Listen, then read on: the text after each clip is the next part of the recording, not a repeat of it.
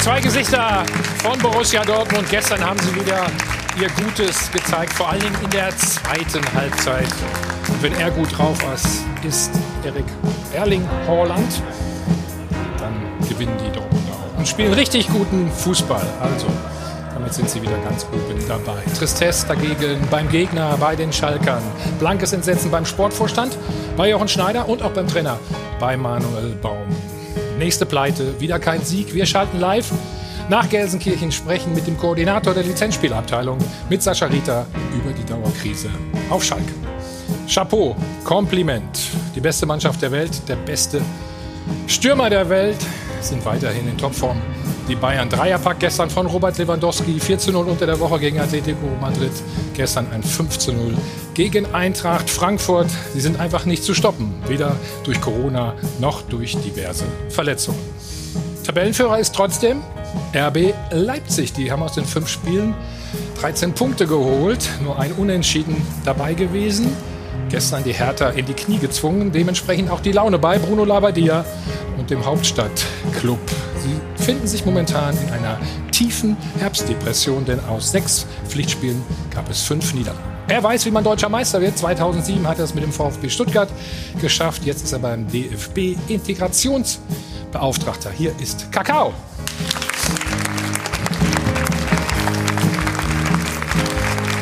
Hey, grüß dich, guten Morgen. Du, wir haben ja immer so ein schönes Archiv und schauen mal ähm, auf diese Szene. Du erinnerst dich bestimmt. Ich habe gesagt, es war ein Verzweiflungsschuss. Kann das sein? Ja, war nicht so schlecht. War ein ganz besonderes Spiel mit zwei Mann weniger. Da hat man halt weniger Optionen. Hat super gepasst. Wie ist das ausgegangen, das Spiel dann? Wir haben 3-2 gewonnen. Mit zwei Mann weniger? Mit zwei Mann weniger 3-2 gewonnen. Das war sozusagen der Start für eine ganz besondere Saison. Okay, da sehen wir es noch. Hier, ne, dann Richtig. Bilder von der Schöne Meisterschaft. Zeit. Wie gefällt dir denn der VfB momentan? Ja, ich finde, das macht Hoffnung. Ich habe äh, die Spiele von ihnen gesehen. Sehr frisch nach vorne, Ja. sehr gutes Mittelfeld. Äh, und ich hoffe, dass sie äh, so weitermachen und nichts mit dem Abstieg zu tun haben. Schön, dass du da bist. Nimm schon mal Platz, Dankeschön. denn wir müssen noch ein Gesicht der Bundesliga begrüßen. 560 Spiele als Trainer und eben auch als Spieler. Hier ist Ewald Lien.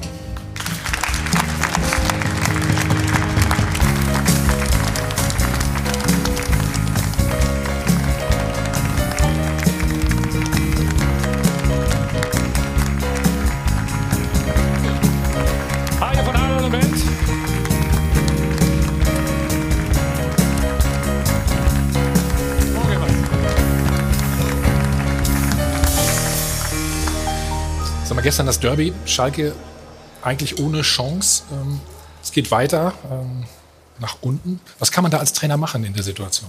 Normal sagt man erstmal guten Tag, oder nicht? Ihr gehört, da war ich noch gar nicht da, ne? Oh, ich habe Guten Morgen gesagt. Ja, aber ich war nicht da. Du hast nur nicht geantwortet. Dann sage ich jetzt guten Morgen. Ja, guten Morgen. auch. So, du brauch- wolltest, wolltest Zeit gewinnen gerade. Kann das sein? Nein, nein, nein, überhaupt gar nicht. Gut. Also du willst über Schalke reden und über, über Dortmund. Nein, ich wollte wissen, was man als Trainer in der Situation, als Schalke-Trainer machen kann. Äh, ja, als Schalke-Trainer in der, Genera in der Situation generell meinst du? Das ist, äh, Genau. Äh, ich finde das immer sehr schwierig, aus der Entfernung äh, etwas zu, zu diagnostizieren. Aber das ist ja das Vorrecht der Journalisten, wie wir wissen, dass man immer aus der Entfernung meint, man wüsste, was man, äh, und dann soll der Trainer das auch sagen. Also dazu muss man die Mannschaft kennen, dazu muss man die Geschichte wissen, dazu muss man die einzelnen Charaktere wissen. Das ist eben nicht so einfach. Ich weiß, dass du jetzt nur eine plakative Antwort von mir willst. Kann ich leider nicht. Bin ich irgendwie nicht zu geeignet.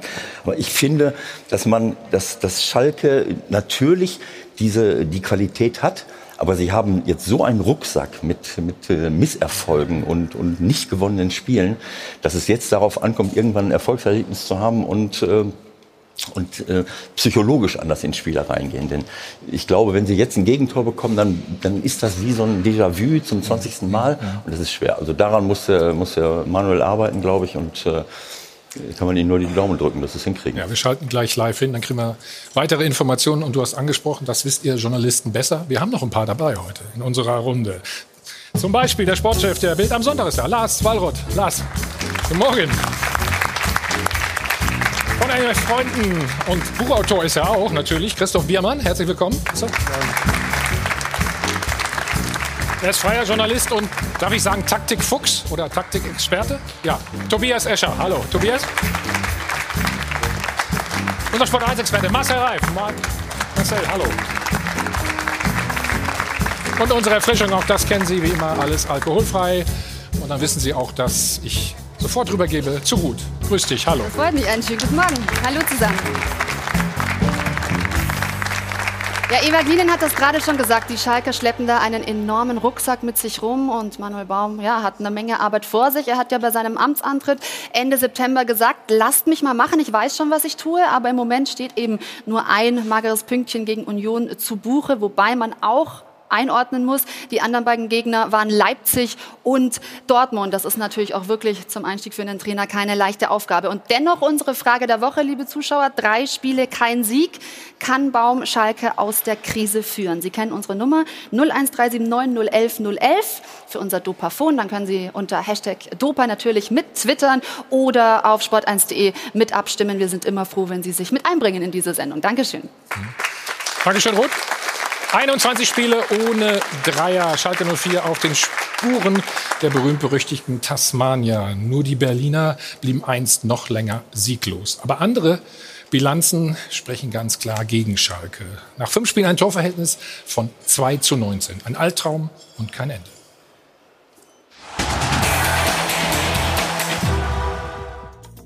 Total am Boden? Oder geht's etwa noch schlimmer? Verzweiflung beim Sportvorstand, der ihn holte, den Trainer, der die Wende bringen sollte. Drittes Spiel unter Manuel Baum, das prestigereiche Revierderby. Der BVB, der Aggressor und die Knappen, um im Bild zu bleiben, stemmten sich tapfer gegen die Belagerung, bis der listige Gegner doch ihre Verteidigungsanlagen geknackt hatte. Und die Königsblauen? Einfach unfähig zu reagieren, unfähig einen Gegenangriff zu starten. Wenn ich das Spiel heute so sehe, dann finde ich, ist das größte Problem, dass wir einfach alle Themen, die ja mit Ball sind, die haben einfach zu wenig, ja, vielleicht Selbstvertrauen. Natürlich verständlich angesichts dieser irren Negativserie. Aber warum bekommt der Gegner keinerlei Druck? Wir wollen unbedingt und müssen Tore schießen. Und das hat extrem viel ja, mit Mut und natürlich ja, irgendwo Abläufen zu tun. Aber das Hauptproblem ist meiner Meinung nach ja, der Kopf. Kopflos in die nächste Niederlage. 0 zu 3 heißt Abstiegskampf? Der sei noch weit weg, hat Baum vor ein paar Tagen im Interview gesagt. Irrtum. Der Abstiegskampf hat für die Schalker längst begonnen. Und der sehnlichst erhoffte Trainereffekt ist schlicht ausgeblieben. Nach knapp vier Wochen unter Manuel Baum kann das Zwischenfazit deshalb nur lauten, auf Schalke ist nichts besser geworden.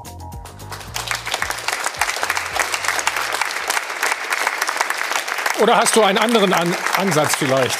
Nein. Nein, wenn du das gestern gesehen hast, sie waren, glaube ich, viermal im Strafraum. Viermal in einem Spiel. Drei, ja, drei Torschüsse. Ja. Oder Torschüsse, ansatzweise Torschüsse. Vier Ballkontakte im Sta äh, Torschüsse, Strafraum. die wüsste ich aber. So. Nein, das, das ist, die Situation ist so. Wenn du Baum hörst, der sagt, äh, natürlich, äh, es braucht Mut, aber wir müssen. So, und da hast du alles. Also du müsstest jetzt irgendwie Mut aus irgendwas holen, aber du musst, du musst, musst, musst. Und wenn du, wenn du die, in die Gesichter guckst, also das ist ja alles Küchenpsychologie, aber trotzdem, ein bisschen ist ja was dran.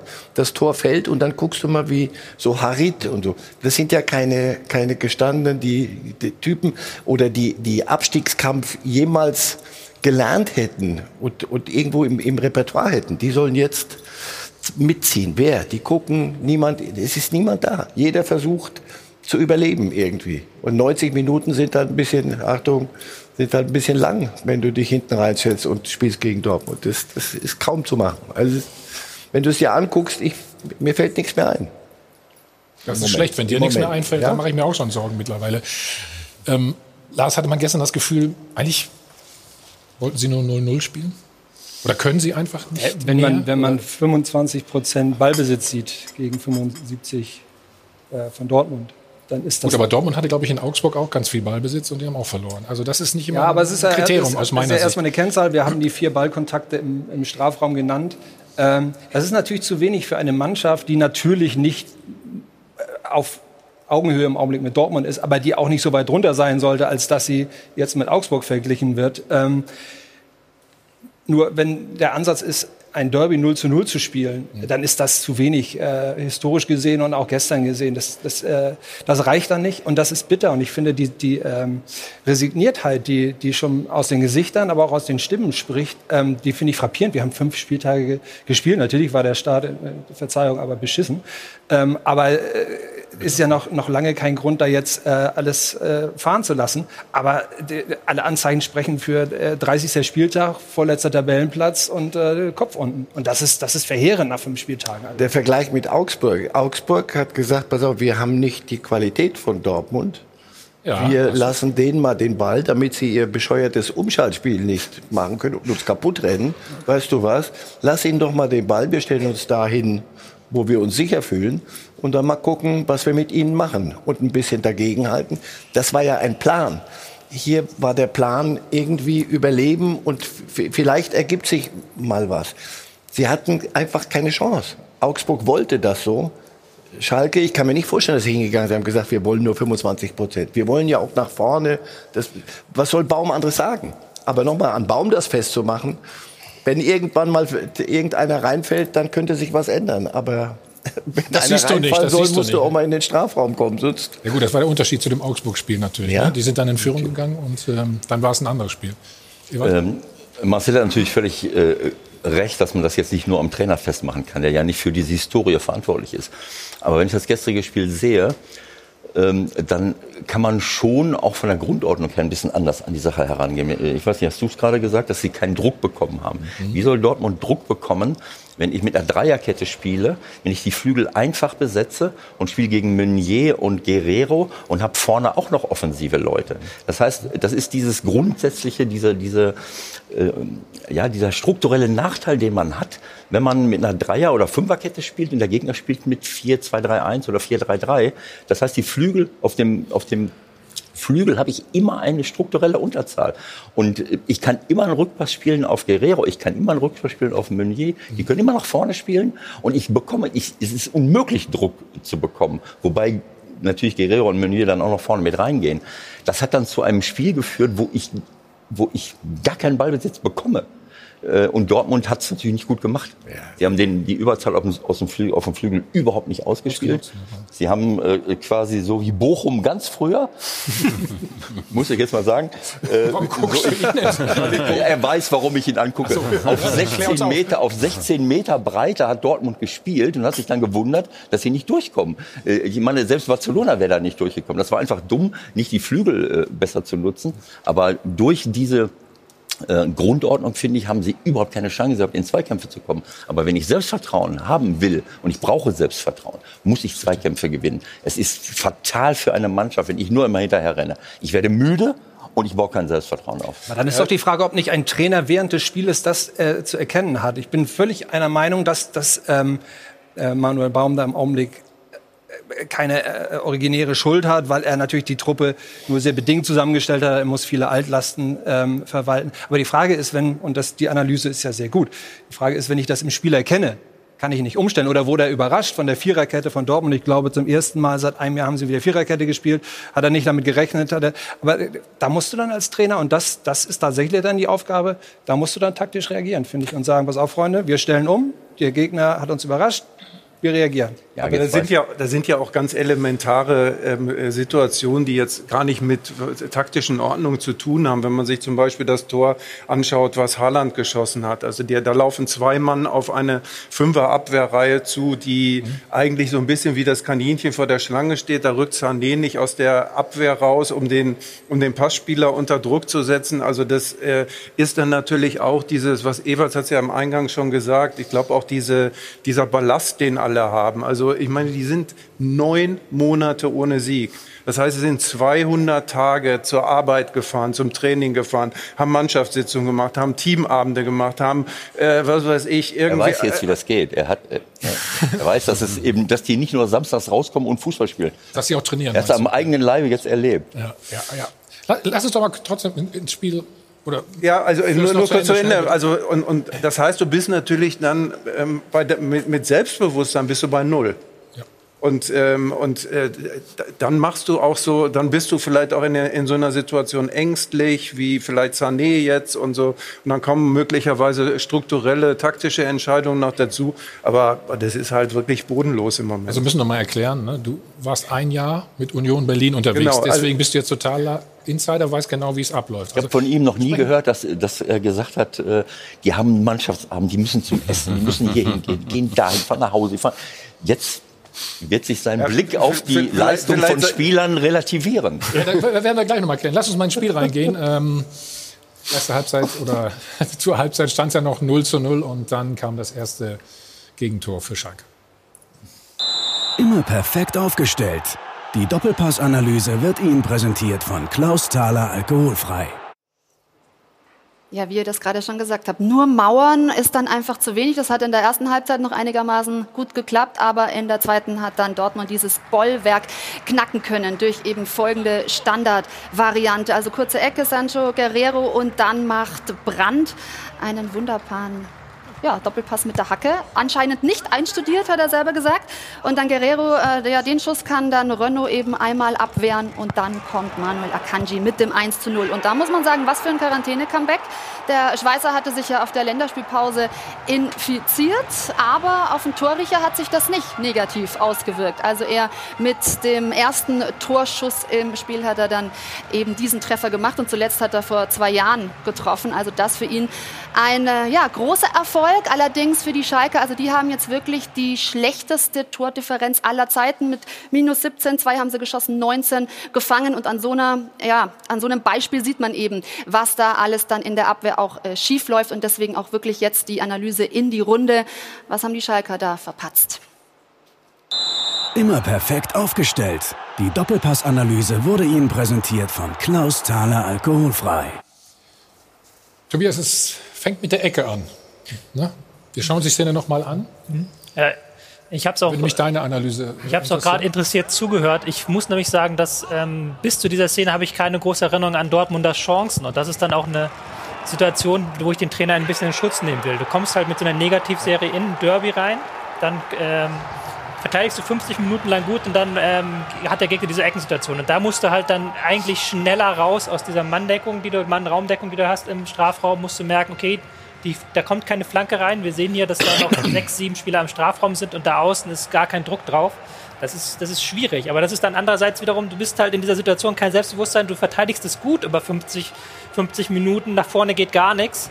Und was willst du dann großartig, äh, großartig meckern über diese 50 Minuten? Und das hat dann auch Baums Analyse ja auch angesetzt und haben später gesagt, okay, wir müssen aber jetzt das Thema mit dem Ball wieder stärker fokussieren. Du hast zwei Schalker Verteidiger, die, die Genau. wirklich eigentlich besser zum Ball stehen. Ne? Also, Nee, da war, gedanklich waren die Dortmunder in dem Moment einfach Genau, schneller. genau. Und die Schalker, ich weiß nicht, ob sie sich aufeinander verlassen haben, kann natürlich auch sein, aber da waren sie nicht wach genug. Ne? Ja, das ist oft so, die Stürmer erwarten, dass der Ball irgendwo hinfällt und äh, sind Aber. Akanji ist ja kein Stürmer normalerweise. Ja, aber in dem Moment Der ist er im Strafraum, genau, der äh, zum, äh, zum Ball gehen will, weil er erhofft, dass er dann äh, das Tor machen kann. Und die Verteidiger, das ist nicht nur bei den Spielen, die erwarten, dass der Torwart den Ball hält oder irgendeiner geht schon hin und sind da nicht erwartungsvoll. Und Schalke in der Situation dann weniger.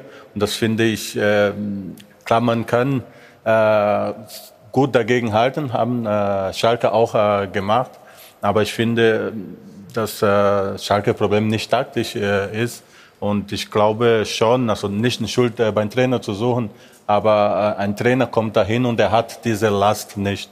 Und dann muss ein Trainer oder die anderen, die mitkommen, müssen dafür sorgen, dass die Spieler einfach dieses Selbstvertrauen gegeben wird, dass sie einfach eine gewisse Lockerheit dann auch gegeben wird, damit sie wissen, okay, ich kann mit dem Ball spielen, weil wir nicht im Kopf und der Trainer äh, sagt, die Mitspieler dann sagen auch, irgendwie können wir mit dem Ball nicht spielen, weil sie irgendwie Angst äh, haben, dann muss ich dafür sorgen, dass die Spieler diese Freude wieder finden. Und das ist bei den Schalker nicht zu sehen. Und ich finde, das ist da, wo der Trainer aus meiner Sicht ansetzen muss, also das Herz äh, der Spieler einfach erreichen, dass sie aus dieser schwierigen Situation rauskommen und dass sie diese Freude und diese kleine Erfolgserlebnis dann auch äh, erleben. Und klar, dann kriegen sie das Tor und dann läuft äh, viel mehr schief und kriegen dann weitere zwei. Ich Aber darf man auch mal sagen, dass das wirklich super von Brand gemacht war, weil wir sind jetzt immer so Fehler, wie schlecht die einen das gemacht haben. Das ist natürlich auch wirklich ganz große Fußballkunst. So, wenn du dann Abwehrspieler bist und, und erlebst das, was der da gerade macht, ja, also du, die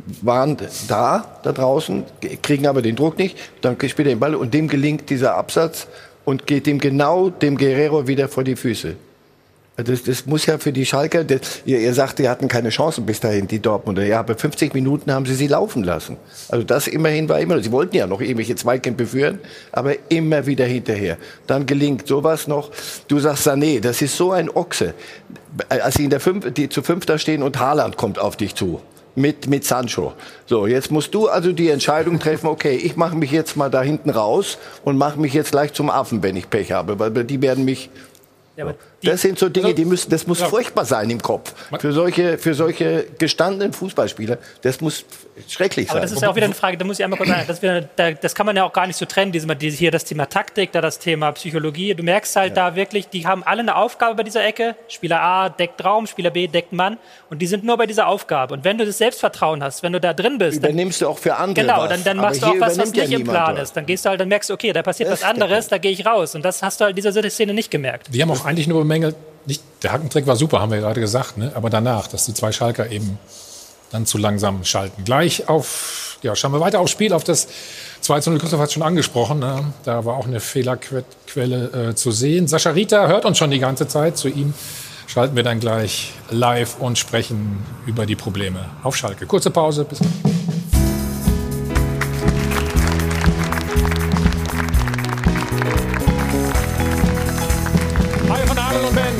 Live aus dem Hilton Hotel am Münchner Flughafen, der Check 24 Doppelpass. Dortmund gewinnt das Derby gegen Schalke mit 3 zu 0 und wir schauen auf das 2 zu 0. Christoph hat es eben schon mal angesprochen. Ähm, wir sind extra mal ganz früh reingegangen in diese Szene. Schalke erobert den Ball und dann. Tobias? Ja, da sehen wir schon, dass jetzt schon, da sind sie eigentlich ganz gut aufgestellt hinten mit, äh, mit fünf Mann. Aber jetzt geht keiner raus, rückt keiner raus. Und jetzt sieht man, wie sie mit fünf Mann hinten auf einer Linie stehen. Es gibt überhaupt kein Mittelfeld mehr.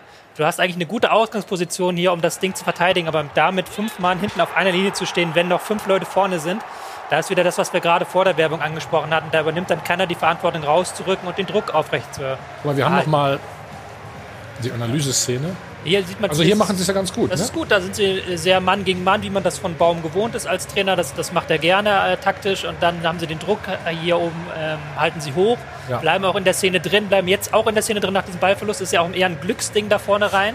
Aber da fängt es schon an, ne? Ja, erst erst müssen die Leute vorne natürlich schneller zurückkommen und hier jetzt, jetzt spätestens müssen die Leute, äh, müssen die Leute aus der Abwehr rausbleiben, müssen den Druck hochhalten. Dadurch, dass du jetzt hier gar kein Mittelfeld mehr hast, hast du auch gar keine Möglichkeit mehr Druck auszuüben. Ist man sich dazu sicher vielleicht auch? Wenn man mit ja. fünf Mann hinten da ja, steht? Die, das, ja. Ja, man, jeder, erstmal relativ ja, keiner, keiner will einen Fehler machen, die gehen auf ihre Position. Ist denn da zu fünft an der Reihe, keiner äh, greift den äh, Spielführende an und der Verteidiger nimmt auch einen Lauf äh, mit Haaland dann auch nicht mit auf.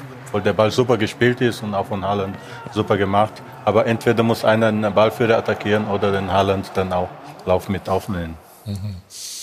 Dann gehen wir jetzt mal. Darf ich noch mal? Ja. Äh, äh, ich meine, was wir ja nicht wissen, ist, was äh, wie Manuel sie in die in die Geschichte reingeschickt hat. Ne? Wir haben vorhin gehört, ja. Herr Lars Wallroth hat gesagt, muss der Trainer nicht äh, umstellen, muss er nicht das sehen. Das ist das, was ich jetzt gesehen habe. Ich analysiere das Spiel, aber ich bin nicht dabei. Ich weiß nicht, was sie vorhaben. Dortmund, Bayern, Leipzig, das sind jetzt nicht die Mannschaften, bei denen ich mir normalerweise Selbstvertrauen hole. Das heißt, es kann durchaus sein, dass Manuel sagt, was auf, das ist unser System und darauf, daran wollen wir uns einspielen, damit wir in den Spielen, wo wir Punkte holen können, damit wir da sind. Dass ich natürlich mit, mit so einer Grundordnung keinen Druck aufbaue, das ist völlig klar.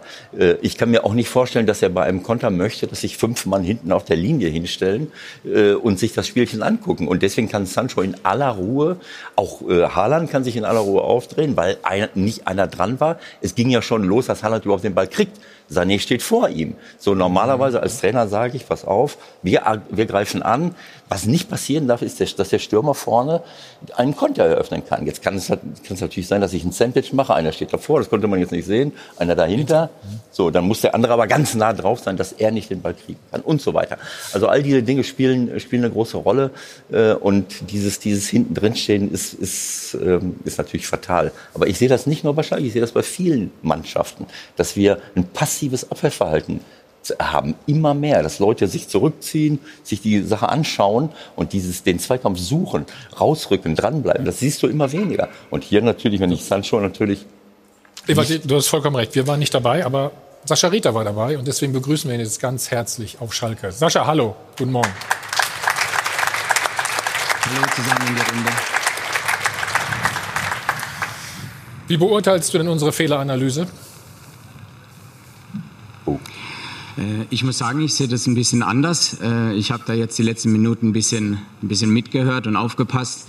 Mhm. Und ich kann wirklich sagen, dass unsere Marschroute eigentlich eine ganz andere war. Wir wollten von Anfang an vorne draufgehen äh, und wollten eigentlich äh, die Dortmunder unter Druck setzen. Äh, das haben wir leider nicht so gut geschafft, aber ich glaube, dass äh, defensiv nicht so unser Problem war, sondern einfach, weil wir dann die Ballgewinne hatten, dass wir danach nichts, äh, nichts mehr mit dem Ball anfangen konnten. Wir hatten keine Entlastung mehr und gerade wenn du in Dortmund gewinnen willst, da brauchst du erstens 100 Prozent äh, Bereitschaft, du brauchst vielleicht auch manchmal ein bisschen Glück und du musst einfach den Mut haben. Du, du musst das Herz in der Hand haben und nicht in der Hose und da hatten wir einfach ja, gestern nicht den Mut, äh, um da äh, irgendwas zu holen. Mhm. Trainer hat ja gesagt nach dem Spiel, ähm, das ist eine Kopfsache. Wie wollt ihr den Kopf wieder frei bekommen?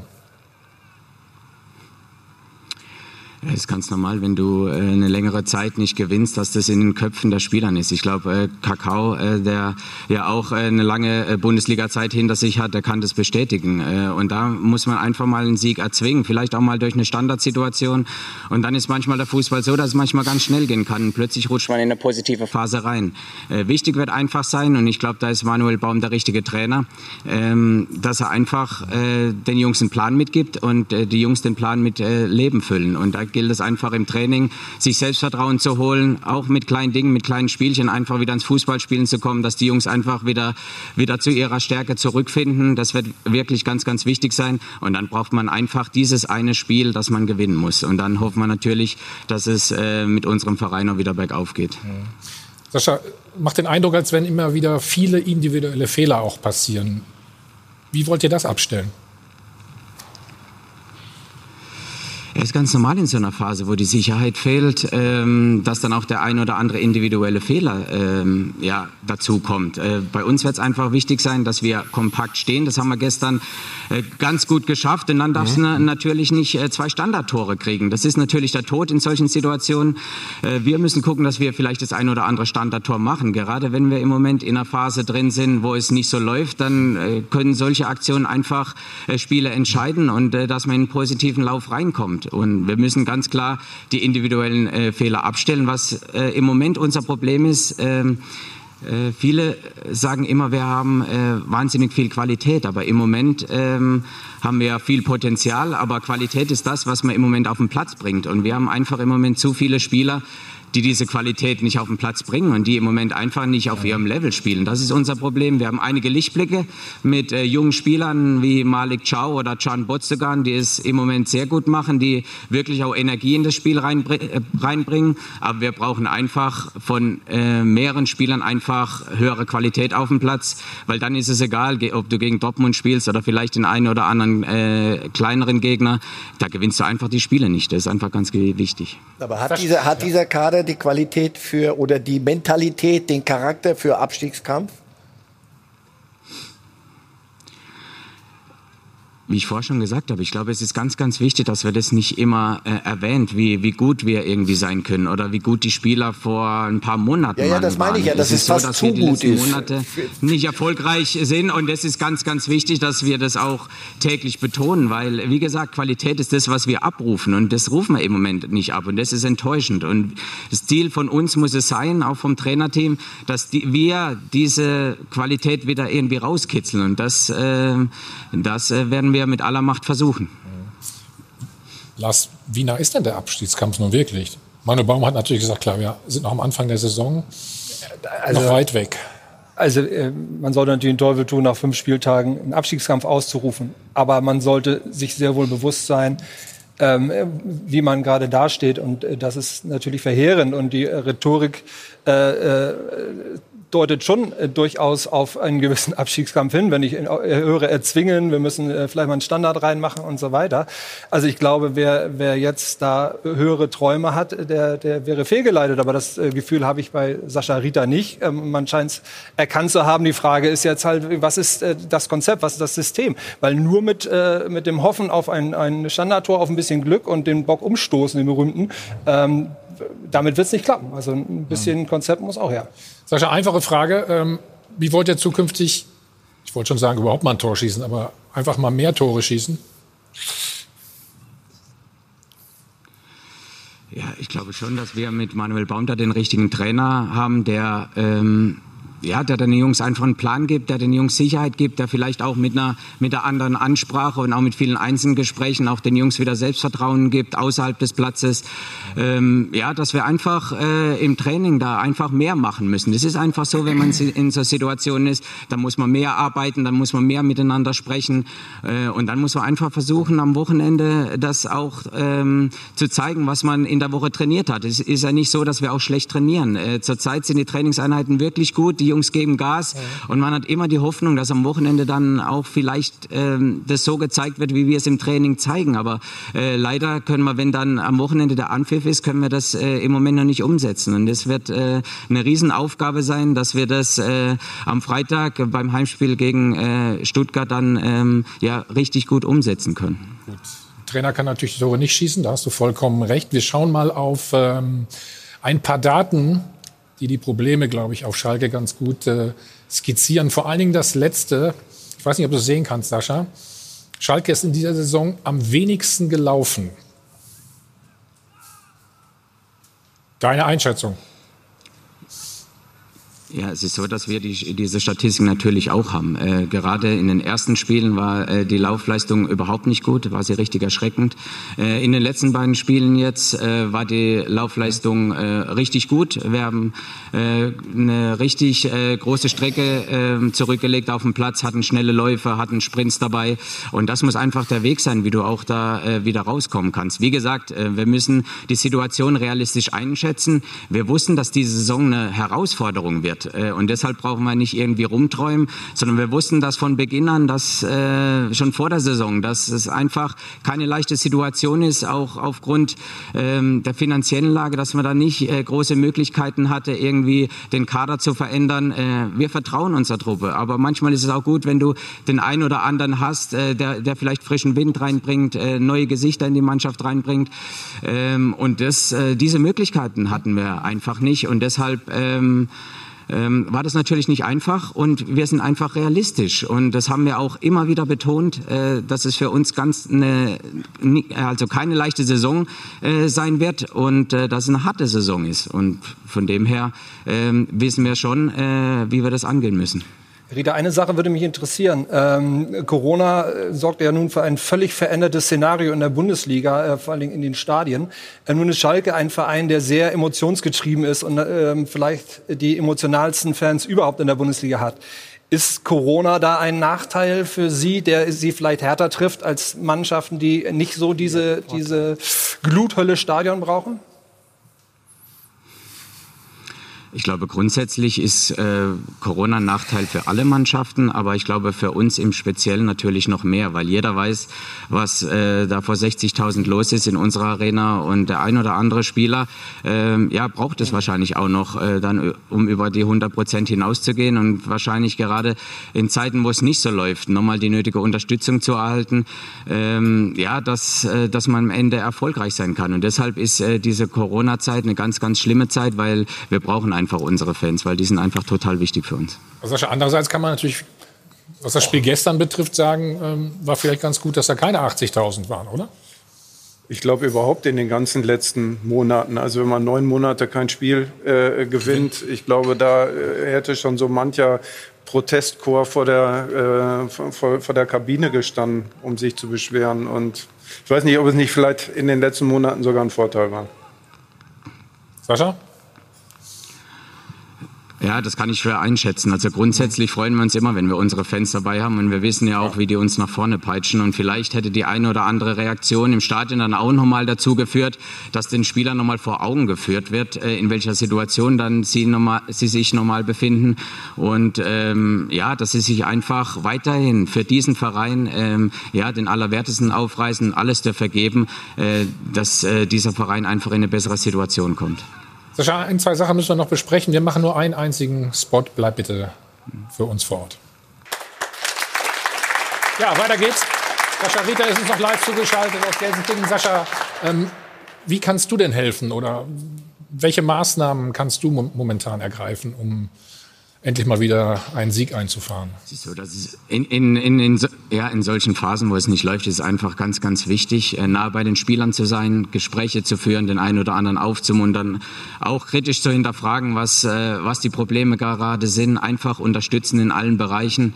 Und das ist das, was, was ich machen kann. Da ist Naldo jetzt noch dabei bei uns, der auch mit seiner Erfahrung dann äh, auch den jungen Spielern dann auch noch mal Mut zu sprechen kann und einfach seine Erfahrung weitergeben kann. Und ich glaube, das ist einfach ganz, ganz ganz wichtig. Aber am wichtigsten wird einfach die Arbeit auf dem Platz sein, äh, dass die Spieler äh, sich da wieder Selbstvertrauen holen und äh, gut vorbereitet dann am Wochenende in die Partie gehen. Aber gehen dir zu wenig Spieler dann auch voran in dieser Situation? Auf dem Feld vor allen Dingen? Es ist so, dass wir äh, ja letztes Jahr auch schon ein bisschen das, das Problem hatten, dass wir einfach ähm, ja zu wenige Spieler haben, die die das Zepter so ein bisschen in die Hand genommen haben auf dem Platz. Jetzt haben wir noch den einen oder anderen jungen Spieler dabei, der wie gesagt schon äh, ja doch Energie reinbringt äh, in unser Spiel. Aber grundsätzlich hatten wir immer das Problem, äh, dass wir zu wenige auf dem Platz haben, die, wenn es nicht so läuft, äh, einfach das Heft in die Hand nehmen und sagen, ja, in die Richtung und äh, nicht zurück. Wen siehst du da auf Schalke? Ja. Oh, Im Moment fällt mir äh, Sané ein. Also Sané, ja. der, okay. einer, der äh, Bundesliga-Erfahrung hat, aber das fällt in der Tat keiner so wirklich äh, ein, der äh, das übernehmen kann. Da muss man äh, auch für sich die Spieler äh, eine Gruppe bilden, also mit denen man sich auch gut versteht, auch verstehen, wofür spiele ich Fußball. Also ich will erfolgreich sein. Ein Trainer von mir hat immer gesagt, Fußball macht äh, nur Spaß oder oft Spaß, wenn man gewinnt. Mhm. Und dann will ich ja auch gewinnen und alles auf den Platz bringen. Aber im Moment sehe ich einen Einzelspieler mhm. nicht und deswegen muss aus, aus einem Team äh, eine Gruppe bilden, die einfach voran äh, gehen, obwohl es gerade nicht läuft und sie nicht erfolgreich sind. Sascha, sind einige Fehler auch hausgemacht bei euch? Ich denke daran, dass man Spieler zurückgeholt hat oder zurückholen musste auch auf die man dann gesetzt hat, die vorher eigentlich weggeschickt worden sind. Es ist ja so, dass die eine oder andere Luftveränderung oft den Spielern gut tut. Man hat gesehen, dass Mike Uth in Köln äh, sehr gut gespielt hat. Und warum sollte man dann äh, so einen guten Spieler dann nicht wieder versuchen, äh, in die Mannschaft zu integrieren? Ähm, ich glaube, das ist äh, nicht irgendwie ein falsches Zeichen. Und er hat in den Vorbereitungen gut gespielt. Leider hat er sich verletzt. Äh, die Verletzung von Suazerda tut uns natürlich auch äh, riesig weh. Aber ich glaube, das ist kein hausgemachtes Problem. Wir wissen um die, um die Probleme, die wir schon vor der Saison hatten, dass wir da nicht irgendwie durchmischen konnten. Aber grundsätzlich ähm, ja, müssen wir weitermachen. Wir haben jetzt den fünften Spieltag. Wir wussten, äh, gerade als wir den Spielplan bekommen haben, gleich äh, die Top 3 äh, auswärts äh, in, in den ersten äh, drei Auswärtsspielen, das, äh, da wussten wir, dass das einfach nicht leicht, leicht wird und dass es ein schwerer Start werden kann. Ähm, natürlich war die ein oder andere Performance äh, sehr schlecht, keine Frage. Aber wir wissen jetzt auch, dass jetzt Mannschaften kommen, gegen die wir einfach punkten müssen. Und äh, ich hoffe, dass wir das auch werden. Dann schauen wir doch mal, Sascha, du hast gute Vorlage gegeben, auf die nächsten Aufgaben, die auf euch zukommen. Hier sehen wir es. Also das Heimspiel gegen den VfB Stuttgart. Ja, Pokal äh, wird hoffentlich irgendwann gespielt, sagen wir es mal so. Mainz auswärts, Wolfsburg zu Hause und mhm. Gladbach auswärts. Sind das die, ähm, die Gegner, die jetzt für euch dann eher auf Augenhöhe sein müssten? Ja, auf jeden Fall. Ich hatte ja vorher schon gesagt, dass wir äh, vor der Saison auch schon ähm, realistisch waren. Und das ist ganz, ganz wichtig. Und wir brauchen jetzt nicht rumträumen, dass wir jetzt äh, gegen Bayern, Leipzig oder im Moment auch Dortmund, das ist einfach im Moment nicht unsere Kragenweite. Und, und jetzt kommen Gegner, die, die dann eher auf, äh, ja, auf Augenhöhe mit uns sind. Und das, jetzt gilt es, gegen diese Gegner dann auch ähm, ja, auf dem Platz zu zeigen, ähm, ja, dass, dass äh, wir da erfolgreich sein wollen. Und deshalb hoffe ich natürlich, dass, dass wir dann einen Schalter umlegen können und dann eine andere Performance, auch vielleicht auch ein bisschen selbstbewusster gegen einen anderen Gegner dann auftreten können. Also für Schalke geht die Saison jetzt richtig los, wenn ich äh, dich richtig verstanden habe, Sascha. Vielen Dank. Ich weiß, keine einfache Situation momentan, ja. dass du so ausführlich zur Verfügung gestanden hast. Und alles Gute. Gerne, schönen Tag. Tschüss. Ja, jetzt zählt's, ne? Ja, super. Also jetzt, jetzt, aber gegen die jetzt. müssen wir dann aber. Also bisher mussten wir schon und jetzt müssen wir noch mal müssen, müssen. Das, das, das Druck wird, wird Druck, Druck, Druck. Das ist Druck. Manche reden über Druck, aber das ein Kader, der nie für so etwas gedacht war, nie so zusammengestellt war. Ob, da gab es auch den einen oder anderen Fehler und eine Fehleinschätzung. Aber der, die, mit diesen Leuten, von denen möchtest du jetzt, dass sie sich dieser Situation stellen, ich glaube, dass sie sind allen gut, sind, sind guten Willens und, und Baum wird ihnen eine Struktur geben. Aber das, das, den Plan hatten sie auch gestern. Und du siehst, was, was bei rumkommt. Du, du hast ja gerade gesagt, Kader zusammengestellt. Also das ist ja auch noch nicht mal richtig zusammengestellt. Das ist ja der, äh, auch aus der Not geboren. Also ich glaube, Sie haben ja mit Michael Reschke einen Kaderplaner. Aber wenn du kein Geld hast, kannst du auch nichts planen. Da kannst du nichts verändern. Sie mussten ja im Grunde genommen sogar noch Geld sparen, haben ihren nominell vielleicht besten Spieler an Juventus Turin abgeben müssen. Und äh, leist dir einen Mittelstürmer, muss lange basteln, bis du überhaupt mal irgendwo einen Rechtsverteidiger findest. Also das ist ja alles komplettes Notprogramm, was ähm, da absolviert worden ist.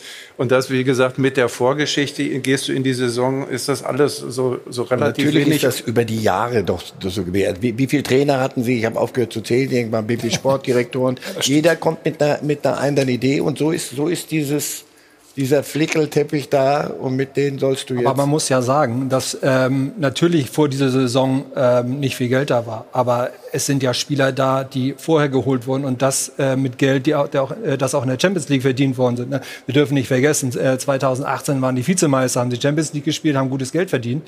Ähm, und von den Spielern sind ja auch noch welche da. Einige wie Embolo mussten auch schon wieder gehen. Aber es ist, äh, da ist ja dreistellige Millionenbeträge äh, investiert worden mhm. über die Zeit.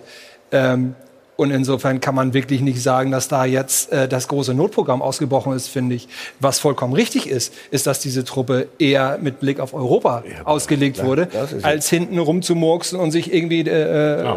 Äh, das ums, ums eigene Überleben sozusagen zu kämpfen. Aber wie wurde die Truppe zusammengestellt, ist dann wieder die Frage. Du hast, du hast Vereine, richtig. wir reden ja die ganze Zeit über Vereine auf Kragenhöhe plötzlich, das sind dann plötzlich Mainz und Augsburg oder Freiburg auch, die sich ja. da eine ganz klare Identität geschafft haben. Auf Schalke war es so, es folgte auf eine gute Saison mit Champions League-Einnahmen, eine schlechte Saison und dann hat man Geld reingebuttert, um wieder in die Champions League ja. reinzukommen. Und diese Wette wurde jetzt durch Corona einfach mal einen Strich genau. durch die Rechnung der, gemacht. Der und da Fehler ist ja keine Identität, da ist ja keine fußballerische Identität da. Ich sehe es schon wieder kommen, dass sie jetzt gegen Stuttgart, gegen Mainz, da müssen sie was mit dem Ball anfangen und dann wissen sie nicht, was sie mit dem Ball anfangen mhm. sollen, weil da halt dann jegliche äh, Weiterentwicklung in den letzten Jahren gefehlt hat. Ja, ich wollte auch nur darauf hinweisen, dass wirklich die äh, Teile der, der aktuellen Problematik nicht jetzt entstanden sind, sondern Nein, tatsächlich vorher. Ja, und wenn man so viel Geld in die Hand nehmen kann, dann müssen die Schüsse, ich zahle gerne drei Euro, aber dann müssen die Schüsse auch wirklich sitzen. Ne? Ja, dann gib her.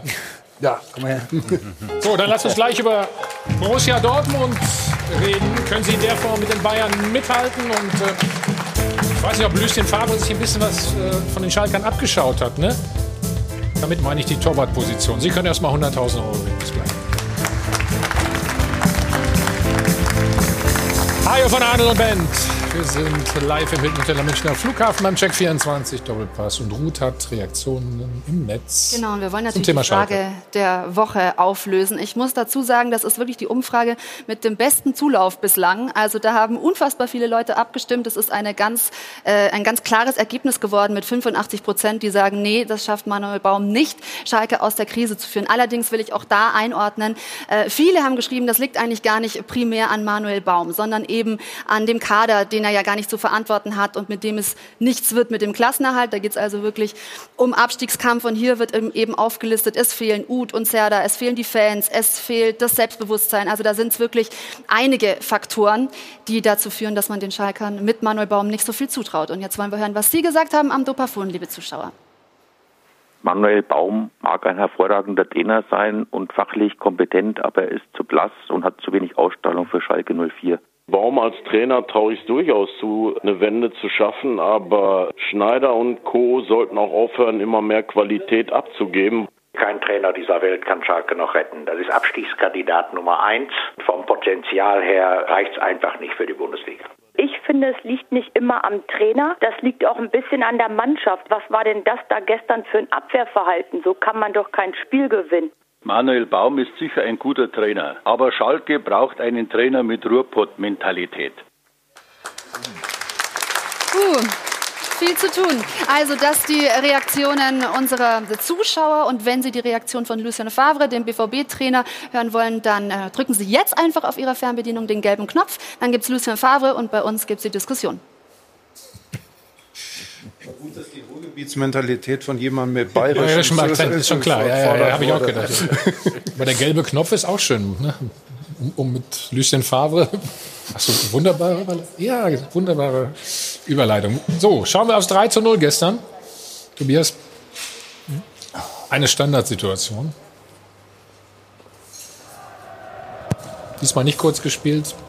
Und auch wieder eine schöne Variante. Man sieht, wie das auch ähm, einstudiert ist, wie die Laufwege einstudiert sind, wie man die ähm, Schalker so ein bisschen rauslockt aus dem Zentrum und dadurch die Räume öffnet. Sie kommt von hinten reingelaufen, richtig schön angetäuscht und dann ist er frei. Aber das ist auch auch wieder so ein Ding, ob du beim, wenn du 1-0 führst, gehst du vielleicht nochmal stärker in den Zweikampf rein, in das Kopfballduell, als wenn du da schon 2-0 hinten liegst zu dem Zeitpunkt. Ich weiß nicht, ob das jetzt äh, eine klare Raumdeckung sein sollte. Es nee, war auf oder? jeden Fall, Nastasic steht in der Nähe von, äh, von, äh, von Hummels. Wenn man gegen äh, Dortmund spielt, dann weiß man, äh, ich meine, mit Abstand der kopfballstärkste Spieler ist Hummels.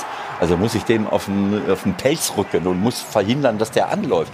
Nastasic läuft drei, vier Meter weg und dann läuft Hummels völlig frei an ja. und Nastasic kommt in dem Moment zum Stehen. Hast du keine Chance und kriegst das Tor rein. Aber ich würde gerne noch mal, wenn ich das darf, noch mal ganz kurz was sagen zu, äh, zu der Analyse, die wir vorhin hatten.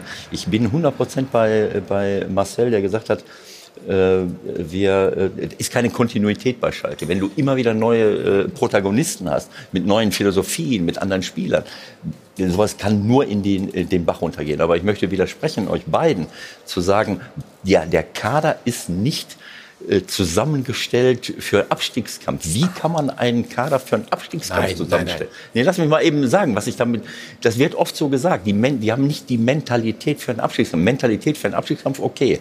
Aber ich kann keinen Kader für einen Abstiegskampf zusammenstellen. Da muss ich doof sein. Da muss ich sagen, ich habe keine Ahnung von Fußball und nehme irgendwelche. Nein, die, die, gemeint ist doch, die, die, die sollten Champions League spielen und sollen ja. jetzt plötzlich, wir kommen in eine völlig auf einen anderen Planeten und sollen Marcel, jetzt etwas tun, was sie wenn du Bentaleb und Harit gestern, den, den Zweikämpfe, du, du siehst den an. Also ich glaube mir, dass ich guck's in die Gesichter dann, das ist eine völlige Ratlosigkeit. Was, was soll ich jetzt machen? Ja, aber das hat ja nicht mit, also eigentlich hat mir Schalke gerade beendet. Ich weiß nicht, ob, denn, ob, euch das entgangen ist. Eigentlich hat mir Schalke gerade beendet. Wir wollten über Dortmund Nee, reden. ich habe es noch nicht beendet. ja, das das ich ja gerade.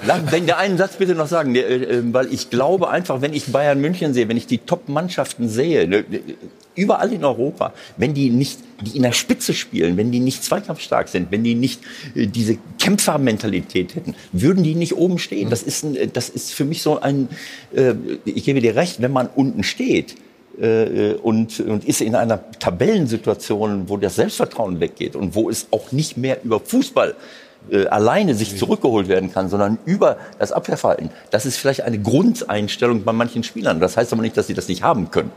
Okay, dann fangen wir anders. Hat, hat Dortmund die Mentalität, ähm, damit bin ich wieder bei Dortmund, wie du merkst, für einen Titel?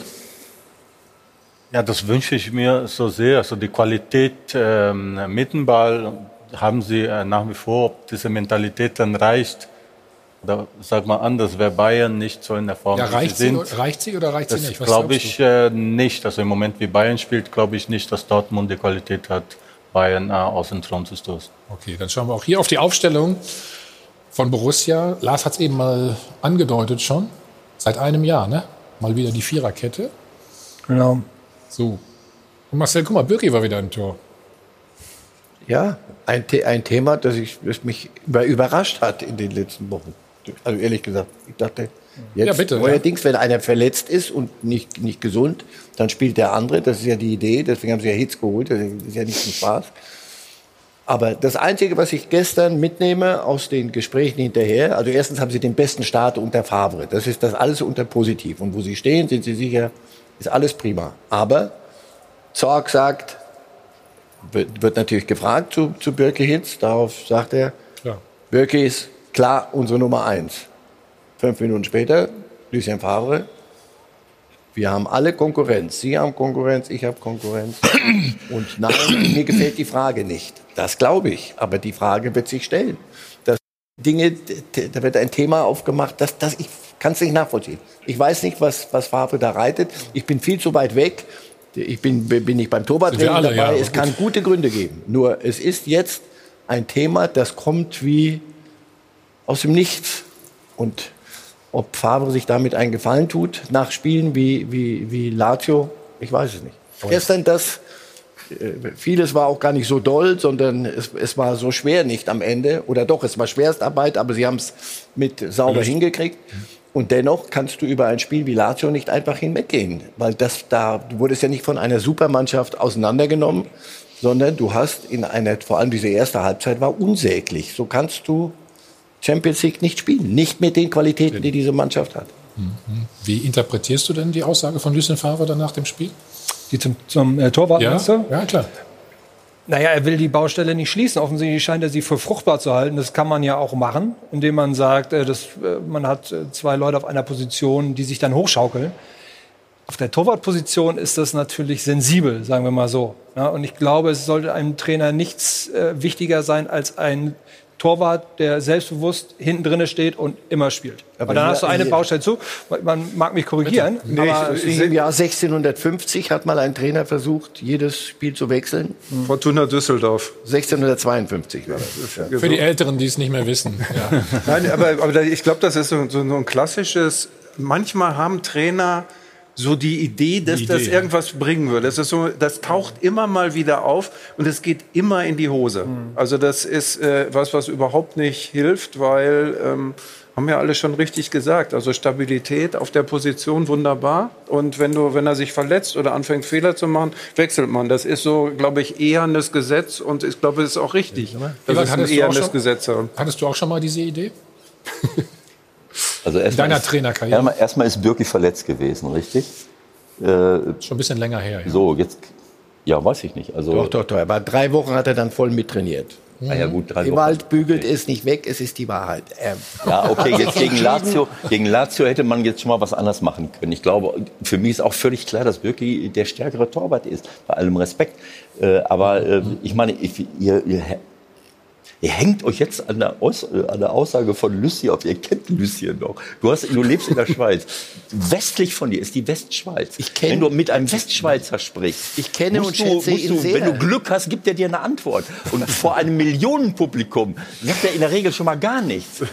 Also wenn du, Also muss man froh sein, dass er überhaupt geredet hat, wolltest du ja, sagen. nein, aber wenn du, wenn du, wenn du Lucien vor einem Millionenpublikum die Frage stellst, wieso machst du das mit dem Tor? Ja, Torba, ist doch logisch, dass er da nicht sagt, ja, scheiße, warum habe ich das gemacht? Das mache ich jetzt wieder rückgängig. Also er wird nie aus seinem Herzen äh, dann keine Mördergrube machen. Äh, Aber äh, er will es so und die, die Vereinsführung will es offensichtlich anders. Das ist das, was ich als Problematik sehe.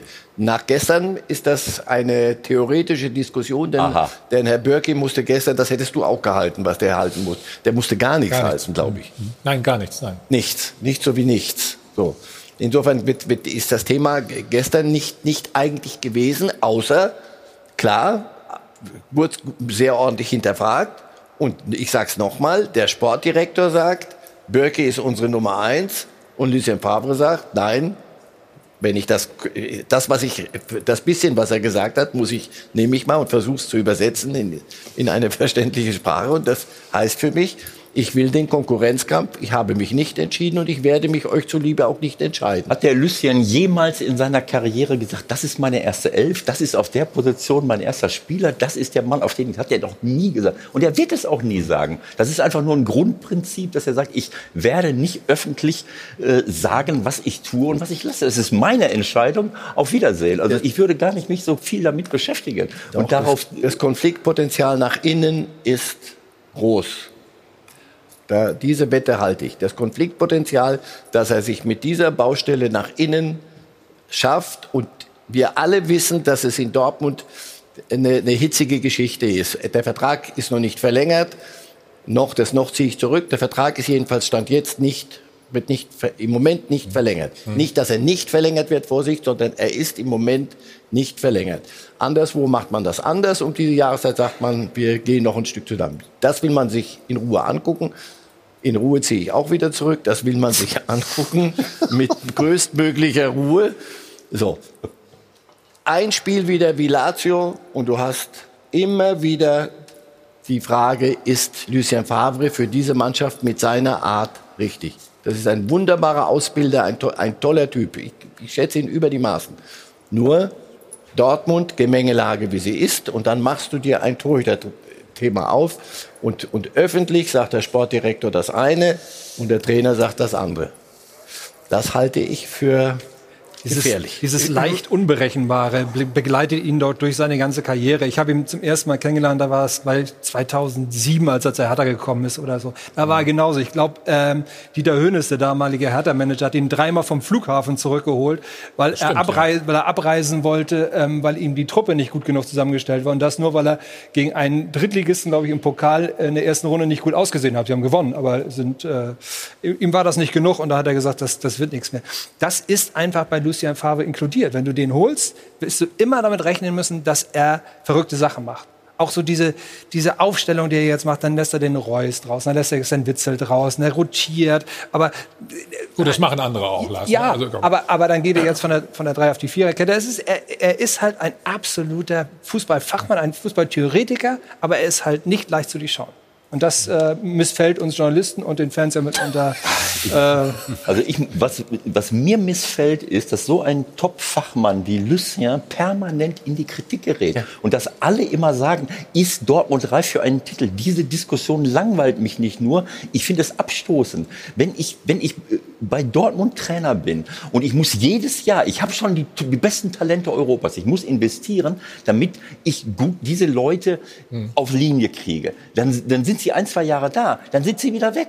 Wenn Bayern München das hätte, dass sie Lewandowski und, und, und Alaba und äh, Müller und wen auch immer jedes Jahr irgendwie ein, zwei der besten Leute abgeben. Hakimi, wenn Hakimi jetzt da spielen würde, hätten die in Lazio nicht verloren. Da bin ich fest von überzeugt. So, die müssen immer wieder die Leute abgeben. Und trotzdem sagt jeder, ja, sind sie reif für den aber Titel? das ist doch nur der Ausdruck dieser Sehnsucht, dass wir endlich mal wieder sowas wie einen Meisterschaftskampf in Deutschland Ja, haben. es ist ja wunderbar. Also, und zu, Ja. zu, vor einer Saison zu diskutieren, irgendwie wer deutscher Meister wird, ist ja nun der, das, die ureigenste Debatte im Fußball. Insofern finde ich die Frage völlig legitim. Wenn er sie beantworten will, soll er sie beantworten. Ähm, äh, Aki Watzke hat letztes Jahr gesagt, sie wollen Meister werden. Dieses Jahr wollen sie äh, dazu ja, keine gut. Aussage treffen. Ich meine, das ist, das ist part of the game.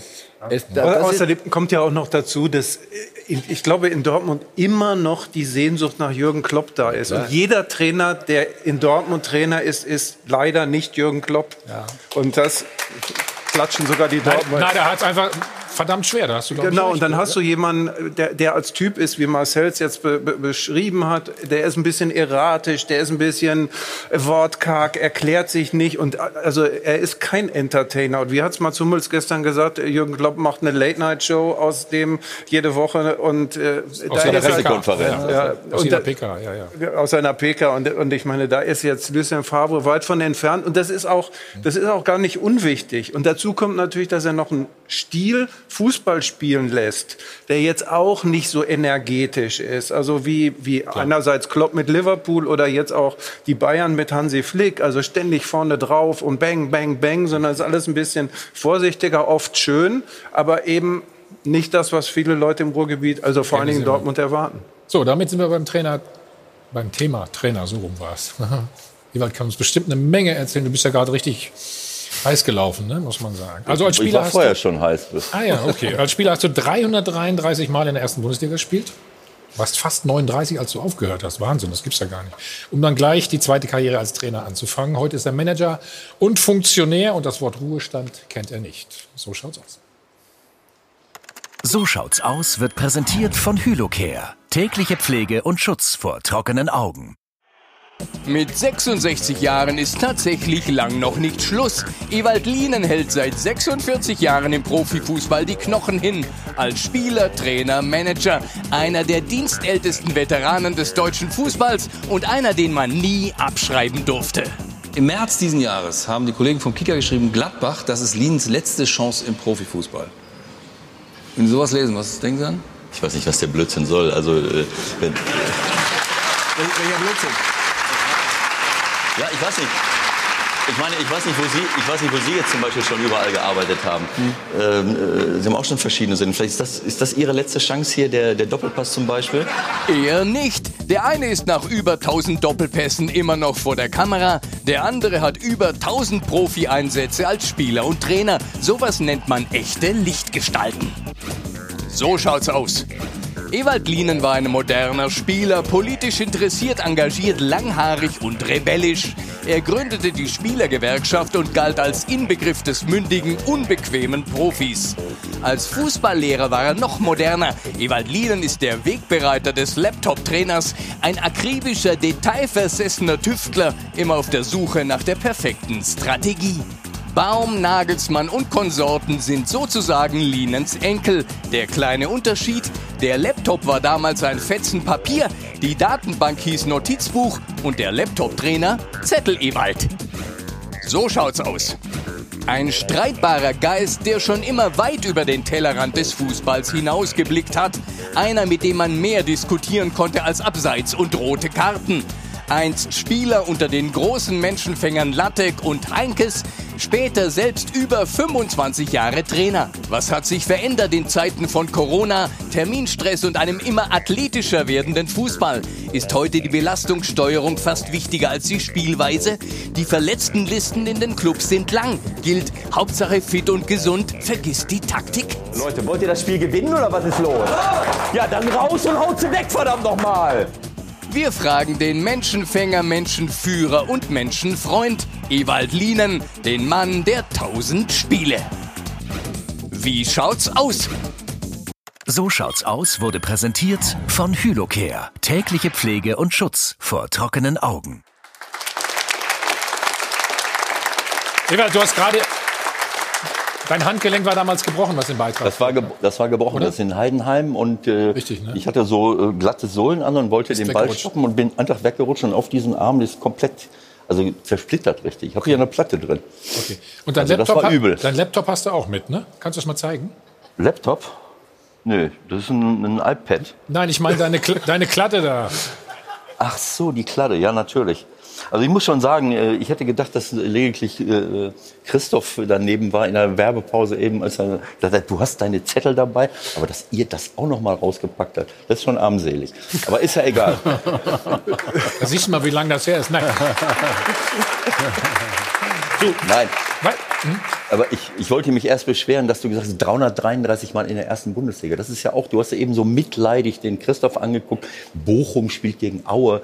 Ähm, das ist nicht angesagt. Fußball wird überall gespielt. In der ersten, zweiten, Ja. dritten, auch in der vierten, fünften, sechsten. Und ich habe nicht nur in der ersten Bundesliga Fußball gespielt, ich war auch Profi in der zweiten, ich war Profi in der dritten und ich habe in der ersten, zweiten, Drittliga nicht, auch bin ich als Trainer unterwegs. Ich habe fast 1300 Pflichtspiele, aber äh, es hieß ja eben hinter über 1000 Spiele. Also ein bisschen Erfahrung bringe ich mit und deswegen bilde ich mir ein, dass ich. äh, Aber das, das, das haben wir doch abgebildet gerade. Nein, das habt ihr ja abgebildet. So. Eben, ist, ist alles gut. Ne? Deswegen bilde ich mir ein, dass ich einem Zauberer wie Marcel Reif schon mal Paroli bieten kann äh, und einem äh, Bochum-Fan. Ja, Christoph schafft es seit 30 Jahren, den VfL an, an anderen Stellen immer wieder ins Gespräch zu bringen. Aber äh, ist auch richtig so. Genau so muss es sein. Was hat sich denn verändert, was den Trainerjob angeht? Ewald? Klar, es sind, das Trainerteam ist schon mal viel größer zum Beispiel, richtig? Richtig. Also als ich angefangen habe als Trainer, da äh, hatten wir keinen Athletiktrainer. Du Glück hattest, hast du einen Torwarttrainer. Genau. Ich kam aus einer Zeit Borussia, die hatten einen Athletiktrainer, so wie Köln, Borussia mit Drigalski, äh, äh, äh, war immer unser, unser und, und Herings waren Athletiktrainer, aber das gab es lange Zeit nicht, dass du einen Athletiktrainer hattest, Videoanalyst, es gab ja kein Video äh, lange Jahre, geschweige denn Internet, das war damals noch kaputt. Äh, und äh, ich, äh, also ähm, und ich kann mich daran erinnern, dass im, im Laufe der Jahre diese, diese Trainerteams immer größer geworden sind. Ich weiß noch, als ich bei, bei Olympiakos anfing, äh, 2010 war das, äh, nur kurz, da bin ich rausgegangen und habe gesagt, Moment, wer ist denn die Mannschaft? Da stand eine Truppe in Weiß und eine Truppe in Rot. Da war WM gewesen, viele waren, Neuverpflichtungen waren noch nicht da, viele waren noch bei der WM.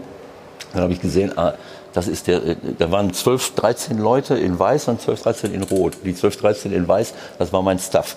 Der Ernährungsberater, der Videoanalyst, der erste Co-Trainer, der zweite Co-Trainer, der Sportdirektor, der, äh, keine Ahnung, wer alles noch dabei war. Äh, aber das hat sich natürlich komplett verändert, dass es spezialisiert ist. Zum Ähm, Guten oder nicht?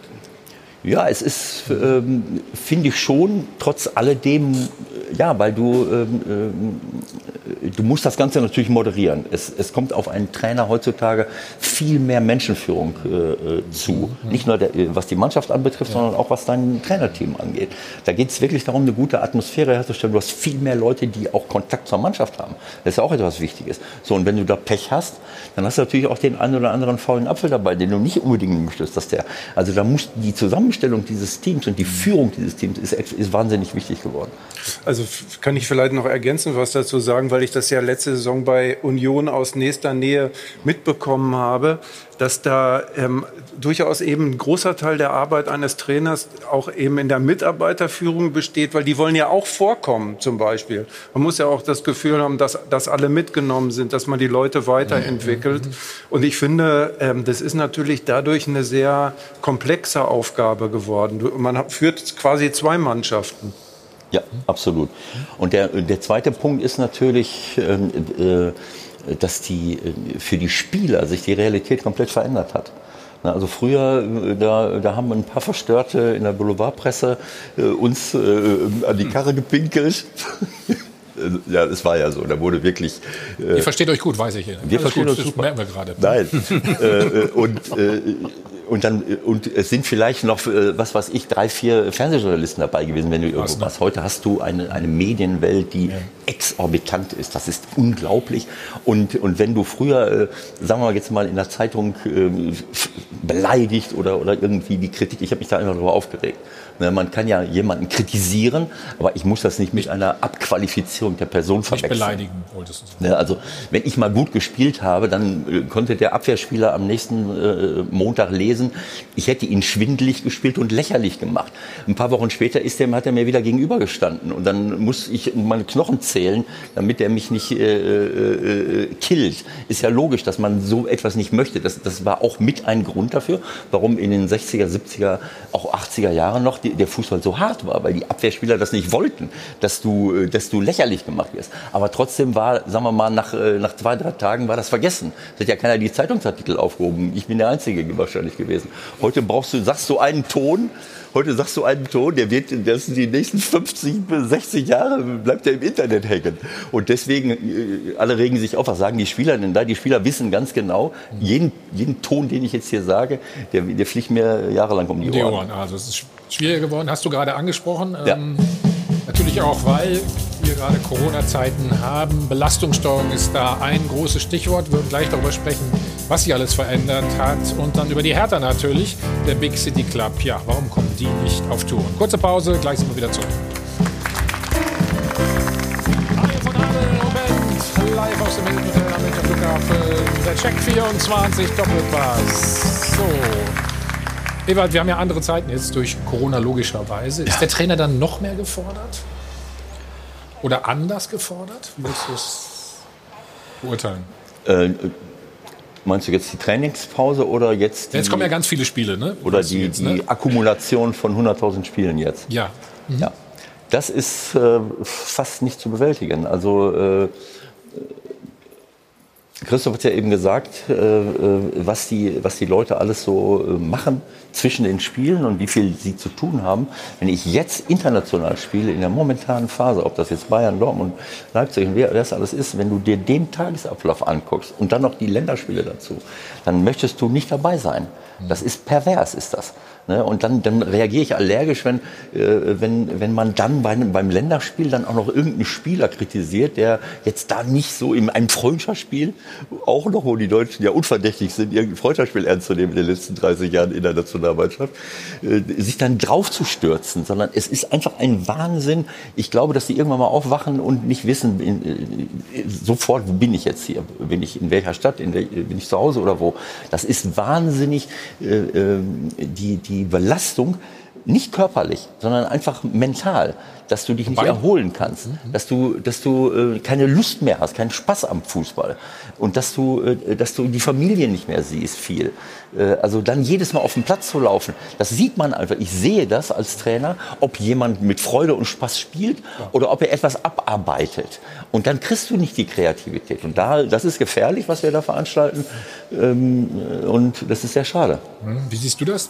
Du hast lieber gespielt als zu trainieren wahrscheinlich. Ja? Ja, Stimmt das? Ja, auf jeden Fall. Ich denke, natürlich, es gibt eine Grenze, aber wenn man regelmäßig spielt und wenn man äh, die Chance hat, dann auch ein Abschlussspiel zu machen und äh, anstatt die ganze Woche dann äh, halt auch mal zweimal Training zu haben, finde ich äh, gut, wenn man Spiele hat. Natürlich gibt es eine Phase, vor allem für einen Topspieler, der spielt Bundesliga, international und dann noch Nationalmannschaft, dass es an die Grenze kommt. Aber lieber habe ich gespielt als äh, trainiert. Wobei, wenn du bei Bayern spielst, war das nicht schon immer so ähnlich, Marcel oder Tobias? Hm? Du hast ja immer jede drei Tage ein Spiel. Ne? Und dann noch Nationalmannschaft. Ich nicht, aber Nein, du, ich hab's beobachtet. du hast das nur beurteilt dann von der, aus der Ferne. Tobias, was meinst du? ähm, ist, glaube ich, schon ein Unterschied, weil du gar keine Pause machst. Du hattest zwischendurch immerhin noch mal irgendeine Trainingswoche, wo du sagen konntest, du machst da noch was rein. Und dann hast du jetzt die Trainingswochen, du hast Du machst äh, eine Trainingseinheit vielleicht zwischen den Spielen, da kannst du aber nicht mehr als 70 Prozent Belastung gehen. Und wenn du jetzt sagen willst, okay, wir wollen jetzt trainieren, wie wir ein Pressing machen, da musst du eine 100 Prozent Belastungseinheit gehen. Das kannst du nicht machen. Und dann kriegen die Spieler kriegen Videos, Videos, Videos kriegen auf ihrem WhatsApp ständig Videos, was sie machen sollen. Da gibt es natürlich Spieler, die finden das geil und es gibt auch Spieler, die haben keinen Bock drauf. Die wollen das auf dem Platz üben. Und das kannst, das kannst du nicht unbedingt machen. Für Bayern vielleicht nicht so eine Riesenumstellung. Du hast jetzt Gladbach zum Beispiel, die kennen das ja gar nicht, dass sie halt wirklich jede Woche, jetzt bis Weihnachten und nicht vergessen, keine Winterpause. Die äh, deutsche Trainer sind es gewohnt, dass sie in der Winterpause noch Inhalte reinbekommen, dass sie da nochmal wirklich an den Gut, die, äh, die, Engländer, die Engländer lachen uns Genau, aus, aber das ne? ist ja das ist klar. auch eine Erfahrungsfrage. Nein, aber auch äh, Bayern, also das Spiel in Hoffenheim, dieses 1 zu 4, das, das war doch klassisch. Du denkst, so platt kann es doch nicht sein. Doch. Die, die Sommerpause war ja auch keine, keine richtige. Also die- versuch die mal in die Reihenfolge. Die gewinnen das Triple. Lass mal das Quadruple und Quintuple und den allen Quatsch weg. Aber das Triple. Etwas, was wirklich historisch ist. Das, das gelingt Spielern wenigen im, im Leben. Absolut. Das möchtest du doch auch mal in Ruhe sacken lassen Früher konntest du mal drei Monate wenigstens das sacken lassen. so feiern in, in dir. Aus Lis ich war in Lissabon bei diesem Turnier dabei. Irgendwann unter diesen Umständen, dieser ganze Blasenwahnsinn, irgendwann mal dann einen solchen Erfolg sacken lassen und dann in eine neue Saison gehen. Nein, zack, schon fährst du mit dem Bus in Sinsheim vor. Für die Kommst Sinsheimer, aber für die, aus Budapest, wo du ein super Spiel ge äh, gemacht und zwar hast. ein intensives Spiel, weil alle sonst sagen, ihr werdet doch wohl Sevilla schlagen. Die waren kaputt im Kopf. Die waren chancenlos in Hoffenheim. So, weil die Hoffenheimer sagen, das ist unser schönes dazu, Spiel. Dazu kommt ja zum Beispiel sowas, äh, Bayern, die haben ja ihre Mannschaft zum Beispiel äh, zwischen Ende der Saison und diesem Turnier in Lissabon, die, die haben ja quasi niemanden gesehen. Ich habe mit Hansi Flick telefoniert, der sagt, er hat monatelang seine Mannschaft und seine Frau gesehen. Also, also was wir nicht mehr seine mal mit, mit Freunde treffen, Nein. Familie treffen. Wollte ich auch und so. sagen. Also das, Oder war das so schlimm alles? Oder? Sich so na, ich finde, also ich finde schon natürlich jetzt auch unter diesen Bedingungen, wo alle Spieler Angst haben, sich zu infizieren.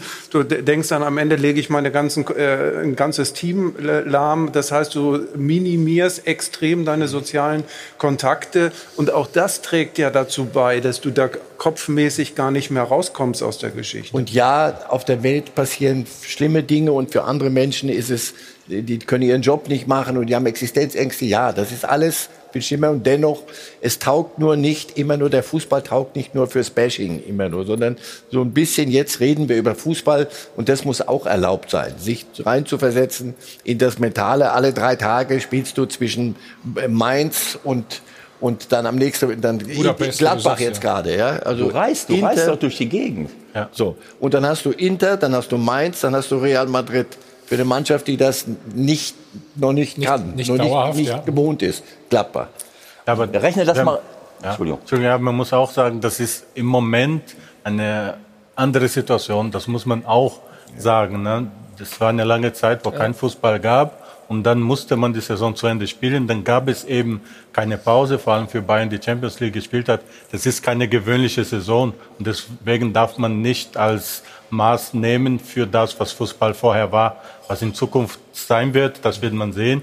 Aber für das, was es war, kann man das diese Saison nicht als Maßstab Ja, ne. nehmen. Und deswegen finde ich, wenn man eine Saison nimmt mit Anfang und Ende ganz normal, wo Bayern oder Las Dortmund und Leipzig sein, die Champions League aufspielt und Bayern bis zu Ende und dann auch mit äh, Nationalmannschaft.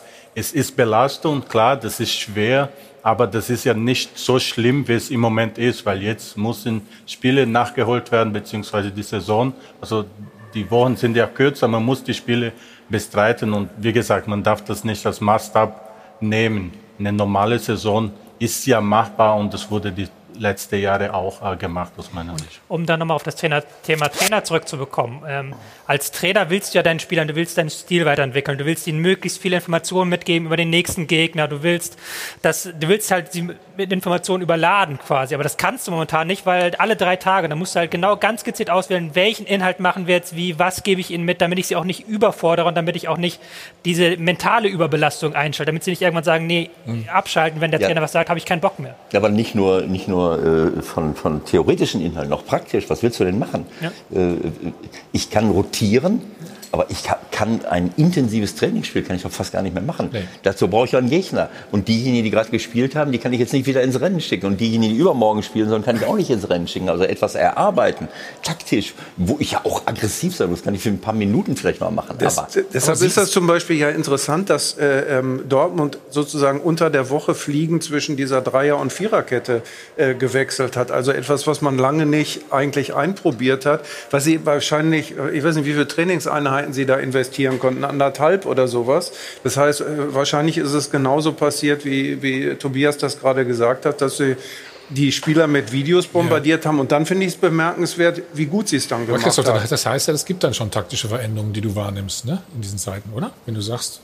Von der Spielweise. Ja, genau, Na gut, Feld. ich meine, das ist ja jetzt eine, eine, eine, eine Trainerentscheidung. Ich finde, dass sich das Spiel selber ähm, nicht sehr verändert hat. Also auch jetzt, wir haben ja viel darüber debattiert, irgendwie ohne Zuschauer, mit Zuschauern, ist es Ja. intensiver oder weniger intensiv. Ich glaube, es bevorzugt die großen Mannschaften.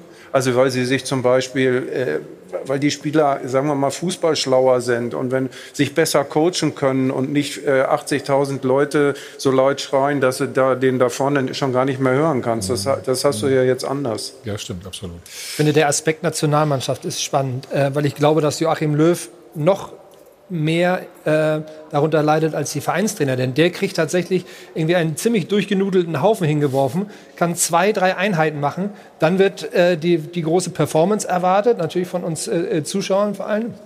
Ähm, und äh, bestenfalls dann im, im äh, nächsten Sommer hoffentlich, toi, toi, toi, äh, ein ein super Turnier. Aber dass, dass der mal intensiv arbeiten kann und dass, dass er vor allen Dingen Spieler kriegt, die fit sind und Bock haben, Lust werden sie wahrscheinlich haben. Aber ich finde, das ist äh, dramatisch und das hast du in den letzten Spielen auch gesehen, Ja, aber dass weißt da du- überhaupt keine, keine Mechanismen Aber äh, das, das macht Yogi ja clever, ne? Er lädt dann Spieler ein, die in den Vereinen nicht spielen. Also von daher ist das ja eine ganz Ja, einfache Sache. So, wir reden gleich äh, über den Hauptstadtclub. Ähm, die kommen nicht so richtig in die Pötte und über die Bayern auch noch. Wir machen nur einen Spot, dann geht's weiter.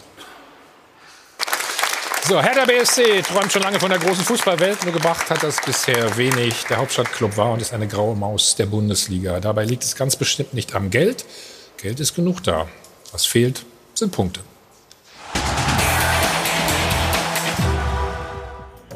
Die Hertha bringt sich schon wieder selbst um den Erfolg. Nach zunächst solider Leistung erneut unerklärliche individuelle Fehler. Ja, Fußball ist leider ein Fehlerspiel. Ne? Also es, Tore werden über Fehler entschieden. Die Folge keine Punkte in Leipzig und insgesamt nur drei Zähler nach fünf Spielen. Hertha fabriziert einen Saisonstart wie ein Absteiger. Vier Niederlagen in der Liga am Stück, saisonübergreifend sogar neun Pleiten in elf Pflichtspielen. Und Labadias persönliche Punktausbeute ist mittlerweile auch schon schlechter als die von Nuri und Klinsmann. Labadia küsst den schlafenden Riesen zurzeit auch nicht mehr wach. Der angebliche Big City Club mal wieder am Boden. Man gibt zwar Geld aus wie ein großer, hat einen teuren Kader wie ein großer, aber nur halb so viel Punkte wie Stadtrivale Union.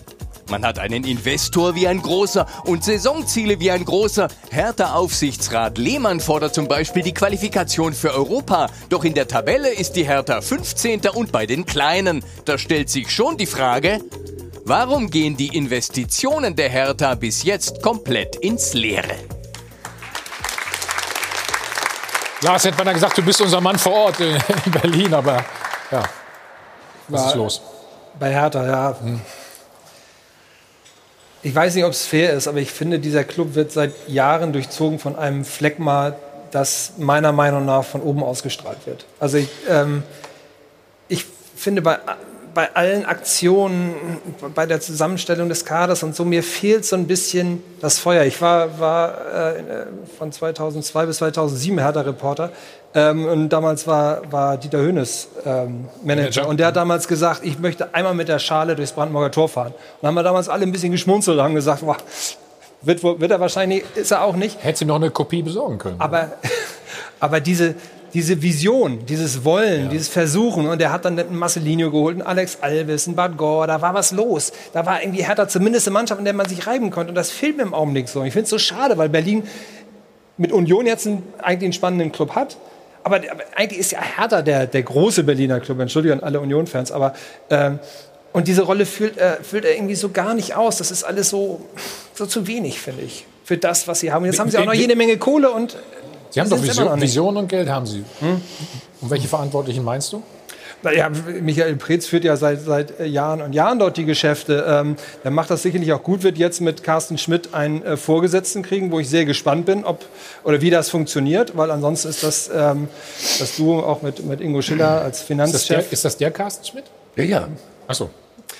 Ähm, mein früherer Arbeitgeber. Ja, weil du, ja, deswegen, ja, ja. weil du, ich, deswegen frage ich dich. Also es ist alles relativ eingefahren. Ich hoffe, dass jetzt frischer Wind reinkommt, dass mit den Millionen, jetzt soll ja angeblich die nächste 100 Millionen Tranche von, von Windhaus kommen, ja, dass wir da endlich mal eine, eine, einen Club sehen, der, der wirklich Spaß macht und der auch wirklich die Chance hat, mal ganz oben anzugreifen, weil das und irgendeine Erheblichkeit bekommt. Also du hast so von außen das Gefühl, bei Union setzen sie sich auf Sofas und singen Weihnachtslied.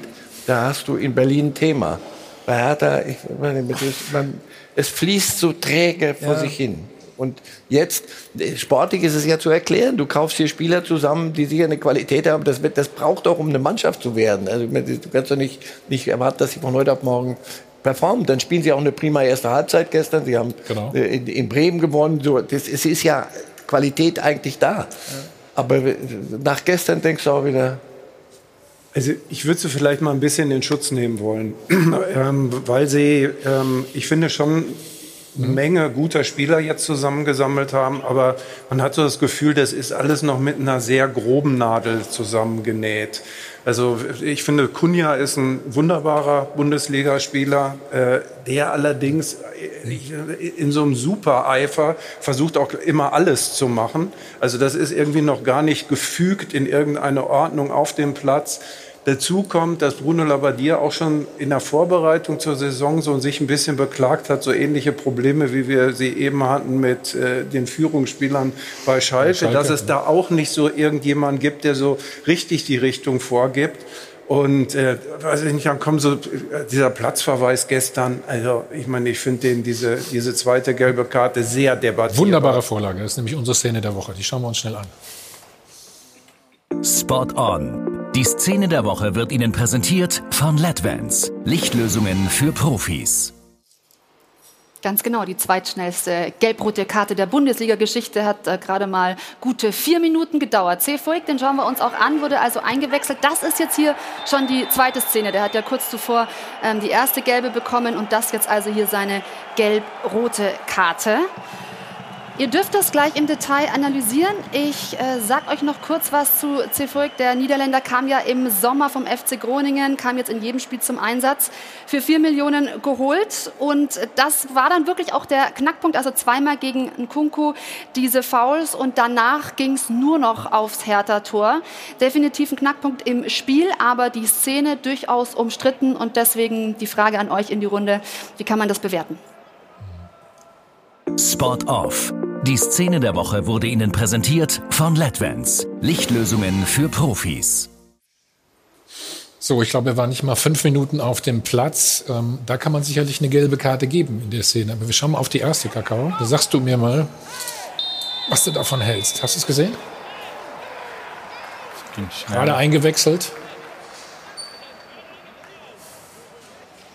Ja, der kommt auf den Platz, ist äh, wahrscheinlich übermotiviert, will da den Ball holen. Das kann mal passieren. Und wenn Aber ich ist das, eine, ist das eine gelbe Karte für dich? Für mich nicht unbedingt. Nicht unbedingt, nein. Vor allen Dingen ist es in, in, in Kombination keine gelb-rote Karte. Das muss man ja, sagen wir mal, der entscheidet jetzt in der Szene auf eine gelbe Karte. Dann hat er eine, ist der Spieler verwarnt, dann schubst er den da ähm, äh, Über die Bande hätte ich beinahe gesagt. Ja, aber dachte, mu- also außer man sagt irgendwie, da ist gerade ein Spiel, das, das äh, läuft gerade aus dem Ruder, da muss jetzt der Schiedsrichter mal Schluss machen. Ich habe es nicht gesehen, aber offensichtlich war es nicht so ein Spiel. Da, dafür, ich finde es äh, zu viel des Guten. Aber, ja, die Schiris sind ja nicht bekannt wirklich für Fingerspitzgefühl. Vor allem in der, ja, vor allem in der. Situation, in der Emotionen. Und äh, ich denke, klar kann der Schiri da anders entscheiden, aber wenn, wenn der Spieler schon gelb hat, dann muss ich halt vorsichtig Nicht gleich wieder. in der zweiten. Äh, Also man kann die gelbe geben, aber jedem von uns, denke ich, der ein bisschen sich mit Fußball beschäftigt, würde sagen, zu 70 Prozent. Geh, geh hin und sag, sag mal, hast du einen Vogel, ey, Genau. du hast doch vor fünf Minuten hast doch gelb gekriegt, lass doch mal gut sein, nimm die Flotschen weg, sonst, sonst kann ich ja nicht anders. Ja, aber wenn du gelb belastet bist, Ja, gehst halt auf deswegen die vorsichtig 30 Prozent habe ich also, auch, ich habe früher immer oft genug gesagt, auch wegen Doofheit musst du ihm schon, schon, schon sofort die nächste gelbe Das gibt's geben. Gott sei Dank nicht, die Regel, aber ja. Ich, wir wissen, was du das- sagst. Wartet mal kurz, wir, wir hören mal kurz ähm, Alexander Schwule und äh, Julian Nagelsmann zu diesem Thema. Ganz, ganz interessant. Klar liegt die Schuld bei uns, dass wir das Spiel nicht gewinnen, aber ich muss sagen, was der Schiedsrichter da macht in der, in der Situation, wo er, wo er die gelb-rote Karte gibt, das ist schon, äh, tut schon richtig weh und ist eine klare Fehlentscheidung, die, die unser komplettes Spiel über den Haufen geworfen hat. Es ist natürlich unglücklich, wenn es die ersten zwei Aktionen sind, aber das zweite Foul ist halt bei Megatempo und der Christus eigentlich vorbei und der trifft ihn oben und auch unten am Fuß und das erste Foul ist halt mit dem gestreckten Bein auf aufs Sprunggelenk gestiegen. Das ist, glaube ich, nach Regelkunde eine gelbe Karte. Ich denke, die erste ist auf keinen Fall eine gelbe, auch wenn er so ein bisschen unglücklich vielleicht äh, ein bestimmtes Körperteil trifft. Aber klar, die zweite ist eine gelbe Karte, weil es taktisch war, meines Erachtens. Aber ein bisschen Fingerspitzengefühl, finde ich, muss man da an den Tag legen. Es ist jetzt das dritte Mal, dass wir mit diesem Schiedsrichter äh, so einen Terz haben und es tut einfach nur weh. So, der Schiedsrichter heißt übrigens Tobias Stieler. Tobias. Nicht verwandt. ähm, ich bin fürs Protokoll auch der Meinung, dass man da nicht gelb-rot zeigen muss. Aber es ist schon auffällig, dass ein Spieler raufkommt und zweimal bei seinem Gegenspieler nicht richtig ist. Bei Nkunku, wo du weißt, da muss ich mit dem Körper dran sein bei diesem Spieler, bei diesem Spielertyp. Wenn er einmal den Ball hat, dann vorbeigeht, dann hast du keine Chance. Und dann bist du halt bestraft worden. Das zeigt, das ist auch so ein bisschen symptomatisch für diese Mannschaft, die noch in einem Umbruchprozess ist und die auch noch, der die Erfahrung fehlt. Da ist so viel Erfahrung im Sommer weggegangen. Das merkst du wahrscheinlich auch in der Kabine noch viel mehr als auf dem Platz. Aber dann kommst kommen viele junge Spieler rein, die noch nicht ganz wissen, was Labbadia eigentlich von ihnen will, was, was sind die Erwartungen. Und dann ein Spieler mit defensiven Schwierigkeiten, der sich da zweimal so blöde abkochen lässt. Da merkst du schon, da braucht noch Zeit, Zeit, Zeit. Also ich habe die, ich hab die ersten beiden äh, Heimspiele im Stadion gesehen, gegen Frankfurt und gegen Stuttgart. Also eigentlich sowas, wo man denkt, naja, nominell müsstest du da eigentlich Ja. was holen. Und da merktest du, Frankfurt steinsolide, haben das äh, nach Hause gespielt, eine eingespielte Mannschaft. Stuttgart, da hatten die Hertaner so auch viele Flugkilometer. Kunja kam aus Brasilien und weiß der Teufel, wo die anderen alle herkamen und kannten die Situation auch noch nicht. Und da muschelt sich dann so vieles zusammen. Und ähm, also ich würde denen auch noch ein, ein bisschen Zeit geben, aber drei Punkte ist natürlich jetzt wirklich echt sehr dünn. Christoph, du warst gestern dabei bei der anderen Berliner Mannschaft, das Ja. wollte ich sagen. Ne? Äh, in der alten Försterei. Viereinhalbtausend Zuschauer, ne? Ja. Guck mal hier, wunderbare Bilder. Davon erzählst du uns gleich ganz ausführlich. Und dann gab es leider auch noch diese Szene hier in der Münchner Allianz Arena. Schauen Sie mal. Gleich zu Beginn des Spiels. Alfonso Davis läuft einfach und knickt ganz böse weg. Schwere Bänderverletzung auf jeden Fall. Das wissen wir schon. Sechs bis acht Wochen soll er ausfallen. Also, schlimm das für die Bayern ist, das auch gleich bei uns. Sie können nochmal 100.000 Euro gewinnen. Ich drücke die Daumen. Hi von Adel und Band, wir sind wieder zurück live im Hinterhotel am Flughafen beim Check 24 Doppelpass. Christoph hat Union Berlin ein Jahr begleitet, ne? Hast du? Das ist ja Wahnsinn, oder? Ja, das war eine ganz elf Monate lang. Also von zehn Tage vor dem ersten Pokalspiel bis zum Saisonende. Und du durftest da einfach mitlaufen und so weiter? Ja, also ich war bei, eigentlich bei allem dabei. Also ich war bei Mannschaftssitzungen dabei, beim Training. Schönes Bild. Du musstest auch singen hier, ne? Guck ja, mal. ich musste auch singen. Was hast du denn gesungen? Eisgekühlter Bommerlunder. Ja, man muss dazu sagen. Wer kann das Lied toll. nicht? Naja, na ja, gut. Also ich wusste nicht, wie das, wie das funktioniert. Also die, die, die Spieler machen das heutzutage so mit der Box koppeln und Text ablesen und so weiter. Und ich war ein bisschen unvorbereitet. Und dann habe ich das Lied genommen, was einen sehr, sehr übersichtlichen Text hat. Also das hatte ich dann noch äh, parat. Okay. Was, was ist das Besondere an Union? Wenn du es ganz kurz beschreiben würdest? Naja, also das, die, die, sind schon sehr eigen. Also, die, äh, also ich finde das auch im Unterschied, es wird ja immer gesagt, als ein anderer Club, aber so ein Club, der sehr auf sich guckt und äh, sein, mhm. seine, äh, sein eigenes Ding macht und äh, sehr stolz darauf ist, eine, auch natürlich als Ostclub eine klare Identität hat, weil fast alle handelnden äh, Personen da so eine Post-DDR-Geschichte haben und es ist äh, die Leute hängen sehr an ihrem Club. Also das würde man jetzt äh, würden sicherlich viele andere auch sagen. Aber es gibt da noch eine sehr, ich will sagen, enge, warme Verbindung der, der Anhänger, Mitglieder mit, mit dem Club. Also und gestern, wie gesagt, du warst im Stadion 1-1 gegen. Ja, aber ich muss, jetzt, ich muss jetzt keine, ähm, äh, keine Rudelkleidung mehr anziehen. Also irgendwie, ich, wenn ich bei der Mannschaft war, musste ich immer äh, so. Sachen anziehen, damit, äh, damit ich als Mitglied des Teams behandelt werde. Achso, ich dachte, du wolltest sagen, du musst jetzt nicht singen. Da hätte ich gesagt, nein, nein, nein nach, der, muss, äh, nach der also letzten Werbung darfst du gerne noch mal. ähm, viele haben sich gestern gewundert, weil 4.500 Zuschauer zugelassen geworden sind. Also nicht in Berlin oder bei Union, aber generell in Deutschland haben alle gesagt, okay, wie geht das? Berlin ist ja nun auch gerade ein Hotspot. Ja, also die, das ist ja eine Regelung, also das hat sich jetzt nicht Union ausgedacht, sondern das ist eine Regelung der, der, der, Stadt und äh, des Gesundheitsamts äh, Treptow-Köpenick. Ähm, das ist der Rahmen, 5000 Leute dürfen kommen. Es war ein bisschen weniger, weil 20 Prozent des Stadions äh, nur gefüllt sein können. Das sieht jetzt hier so auf manchen Bildern so aus, als würden die da alle nebeneinander sitzen oder so. Aber ich habe relativ weit oben auf der Tribüne, also wo man fast so drauf gucken kann, und da konnte man sehen, dass die Leute halt dann doch äh, mit, mit Abstand dabei waren. Und mein persönlicher Eindruck, man kann sich ja jetzt fragen, hey, Leute, ähm, wollen wir in der Zeit, äh, die wir jetzt haben, 4000 genau. Leute ins Stadion ja. lassen? Also mein persönlicher äh, Eindruck war, dass das gut funktioniert hat. Also ich habe mich, als ich morgens auf dem Markt einkaufen war, in den Schlangen, habe ich mich ein bisschen gestresster gefühlt als gestern im Stadion. Okay. Du warst dann da bei der Mannschaft. Macht das für die einen Unterschied, ob da 4.500 drin sind oder ist das, merken die das gar nicht, ob da 0 oder 4.500 oder 300? Also in der Corona-Zeit ähm, war ich ja auch bei der Mannschaft dabei und da war es dann wirklich schon so, ähm, dass den Spielern das unheimlich gefehlt hat. Also sie haben gar nicht schlechter gespielt, aber ähm, es gab eine so eine Szene, ich glaube beim zweiten oder dritten Heimspiel gegen Mainz oder sowas, wo so 20 Mann oder 30 Mann hinterm, hinter der Tribüne gesungen haben.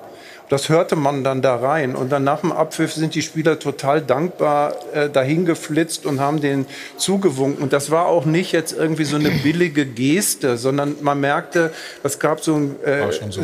Genau, weil du spielst ja auch nicht nur, um hm. zu gewinnen. Ja, natürlich, du spielst äh, nicht nur, um Geld zu verdienen, du spielst auch um diesen Dialog mit dem Publikum zu Aber haben. Fangesänge gab es gestern nicht, ne? Da nee, ja Fangesänge alle waren, dran gehalten, das waren ja verboten, ne? glaube ich. Ne? Genau, Fangesänge waren verboten. Leute mussten äh, auch eine Maske tragen auf, auf ihrem Platz. Und ich meine, hast du ja gesehen, so ein paar Leute haben irgendwelche Topfdeckel äh, mitgebracht, um, um Krach zu machen. Und sie haben äh, äh, so sehr viel geklatscht. Also Klatschen war erlaubt und... Äh, ja, Klatschen ist ja auch was Schönes an der ja. Stelle, muss man sagen. Also, viereinhalbtausend Zuschauer Gestern bei Union, äh, Dienstag ist Champions League, ein ganz tolles Spiel, wie ich finde. Borussia Mönchengladbach gegen Real, leider ohne Zuschauer.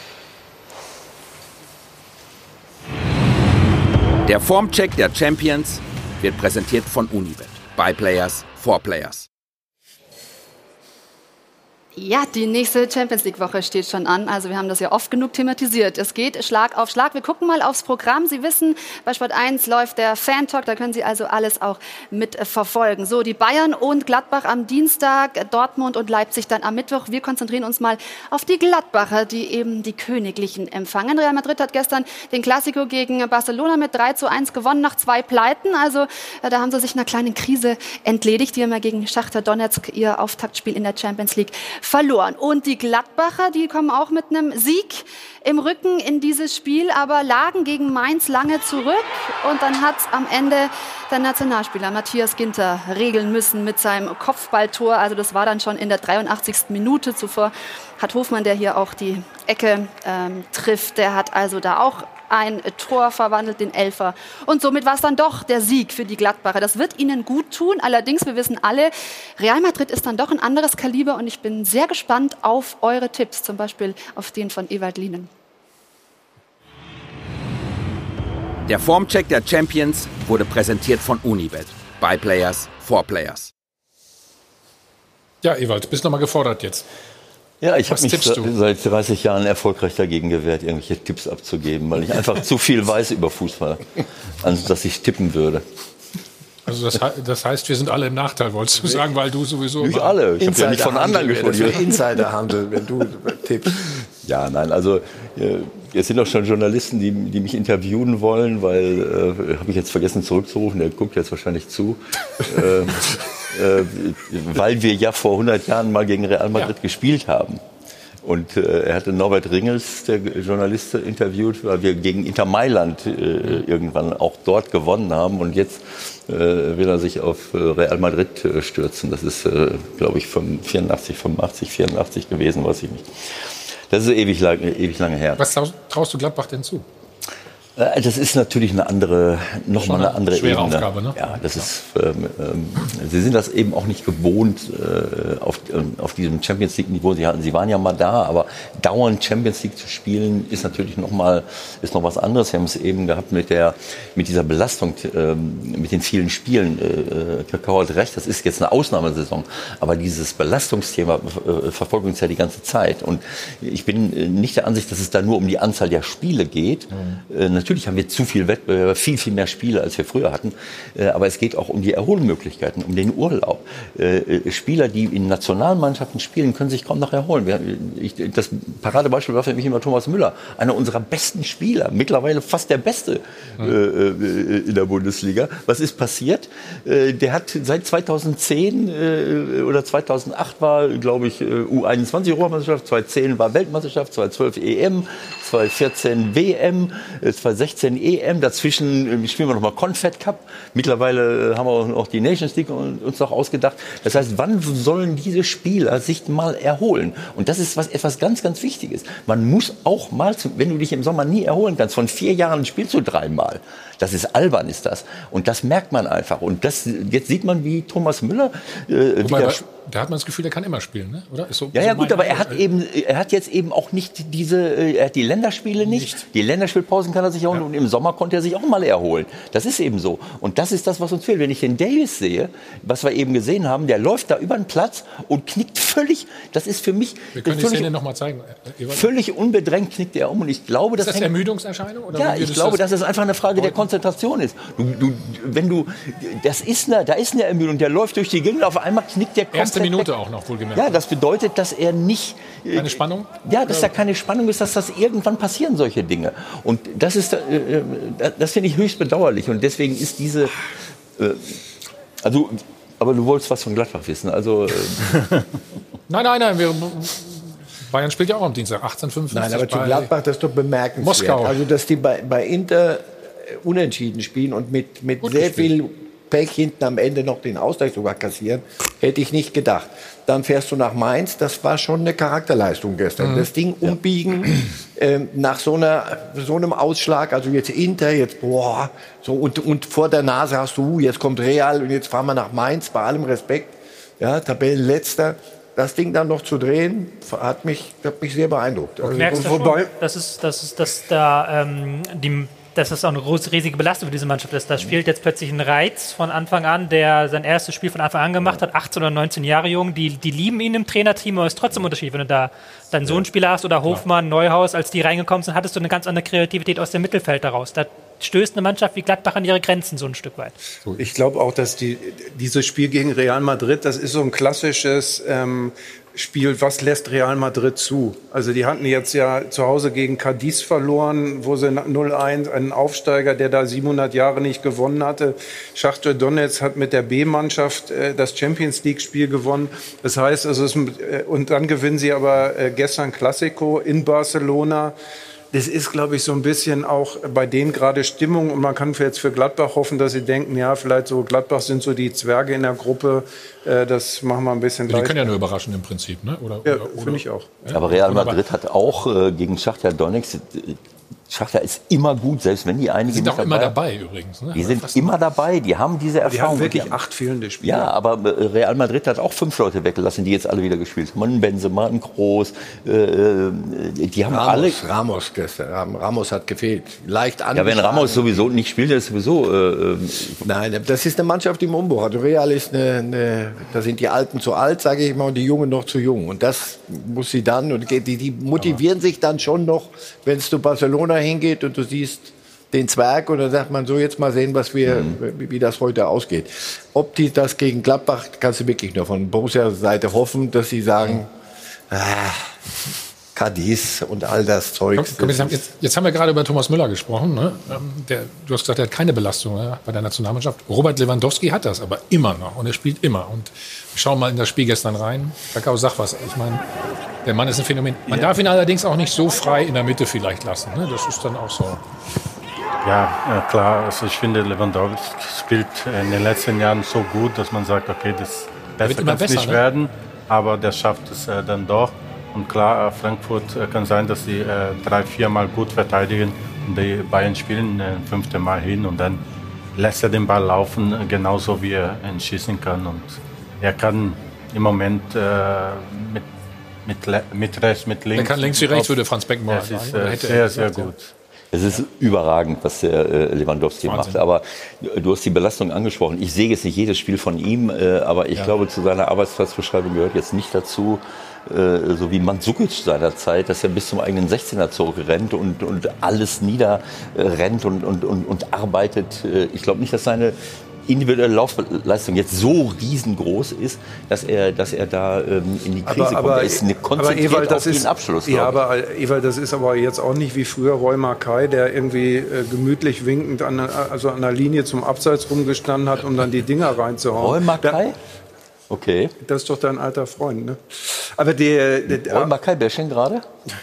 Nein, also jedenfalls äh, Lewandowski arbeitet ja in diesem ganzen Pressingspiel der, der Bayern auch, auch richtig. Ich habe es ja gesagt, ich habe nicht jedes Spiel gesehen, aber ähm, Ich glaube nicht, dass man Robert Lewandowski als Beispiel für irgendwas nehmen kann. Ich glaube, das ist ein Irrer, so wie, wie Cristiano Ronaldo ein Irrer ist. Das sind, das sind Menschen, die, die, sind, die kannst du ne? nicht unter normal, mit normalen Maßstäben wechseln. Wenn du dem sagst, du musst doch jetzt Belastung. Gestern Flick, der, der war außer sich vor Vergnügen, als er erzählen konnte, der Lewandowski wollte ausgewechselt werden. Das glaube ich erst, wenn ich es gesehen habe. Aber gut, es ist eine wunderbare Geschichte. Wenn es erfunden ist, ist es toll erfunden. Der will spielen, der will diese Rekorde, der will, der, der, der braucht das. Das sind, das sind keine normalen Maßstäbe. Für, für Lewandowski gelten die nicht so wie für Cristiano Ronaldo auch nicht. Dieses Tor zeigt das. Ne? Also wenn du einen Lauf hast und so gut drauf bist wie der Robert, der hat zwei Kontakte. Der wird, ist in der Mitte frei, Stimmt, ja. aber man kann alles falsch machen. Man kann alles Ja, falsch machen und verstolpert das Ding. Das siehst Nee, du nimmt den gut der mit nimmt den erst gut mit äh, und dann legt er sich einmal so zurecht und dann ist das Ding drin. Ja, aber Hast der Lauf geht jetzt schon fünf Jahre, ne? Deswegen ist er ja auch. Ja, weil äh, das, Maß Stichwort. Cristiano Ronaldo ist ja super, weil bei ihm halt nicht nur das Genie dazu kommt und ein begnadeter Körper, sondern auch die Bereitschaft, alles hinten anzustellen. Ne? Der, seine Frau ist was, auch Profisportlerin, die hat ja sein Ernährungsprogramm ausgetüftelt. Ne? Also der verzichtet dann auf dieses und jenes, der trainiert zu Hause, macht Reha-Training, achtet halt sehr genau auf seinen Körper und weiß halt auch, wenn er zu Hause sich auch mal quasi hinlegen muss oder so. Also überdreht es auch nicht. Das ist halt, glaube ich, das, was den letzten Kick gibt und was dann aus einem Megastürmer den überragenden Stürmer macht, der das Niveau halt fünf, sechs Jahre halten kann. Wie lange marschieren die Bayern so weiter? Ich sehe kein Ende. Aber wir dürfen auch nicht vergessen, dass er natürlich mittlerweile um sich herum Spieler hat. Er hat sich aber beklagt vor ein, zwei Jahren, wo er gesagt hat, na ja, also ne, Ja, genau. wie, woll, wie soll das denn jetzt weitergehen? Und jetzt hat er Leute um sich herum mit Coman, mit Gnabry, mit Sané. Ewald, aber er ist auch auf sie zugegangen. Er hatte, er hatte vor, vor zwei, drei Jahren hatte er auch sehr gute um sich rum, aber da hatte der zuweilen eine Körpersprache, Mhm. wenn der Ball nicht dahin kam, wo er hinzukommen hatte, nämlich zu ihm, hat er das sehr deutlich Da gemacht. wollte er ja auch noch, noch einen weiter Das war der zu Real nächste Madrid und ich Entwicklungsschritt, den er selber auch. Und heute sagt er, mir macht es auch Spaß, Bälle aufzulegen. So wie wir beide auch. Wir haben uns auch im Laufe im Alter Mussten äh, wir uns weiterentwickelt. Ne? Früher, ja, aber das hat gab- auch mit dem Alter aber du zusammen. schreibst meine das kann mit dem Alter mit. zusammenhängen. Das ist nicht so. Es gab damals aber auch noch Robben und Ribéry, die haben auch nicht jeden Ball abgespielt. Richtig. Ne? Das meint, das, da wird er heute anders eingesetzt. Ne? Ja, und ähm, vor allem, wie schon äh, gesagt, er macht die Tore selbst, aber er kann auch gut vorbereiten. Der legt den Ball auf. Und, und hat Spaß das kann er auch. Also technisch kann er das auch. Also das ist nicht nur ein äh, Torjäger mit Rische, sondern der kann mitspielen. Ich sage euch eine. Szene, die, die war nicht zu sehen im Fernsehen mehr. Letzte, das Finale Champions League in, in Lissabon. Alles abgefeiert, ohne Zuschauer, alles vorbei. Er hat die polnische Fahne um den Bauch und ich blieb da noch ein bisschen länger, wollte so ein bisschen gucken, wie was so ist. Alle anderen feierten da so mit sich selber und der lag mit dieser Fahne um sich rum auf dem Boden und heulte hemmungslos. Völlig für sich allein. Der heulte hemmungslos. So wollte der diese Champions League gewinnen. Und das sind Spieler, die sind anders. Von der Sorte gibt es nicht so viele. Kannst du auch nicht von allen verlangen.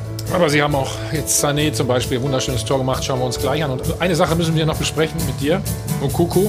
Da hat es Anfeindungen gegeben. Das machen wir alles gleich. Äh, nach uns Pur Landstein, Jochen Stutzki und Olaf Thom. Bitte.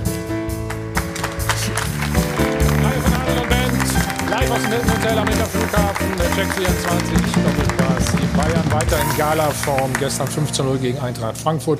Sané ist auch wieder an Bord. Ja, eine weitere, nicht nur Alternative. Schauen wir mal auf das 4 zu 0 von ihm.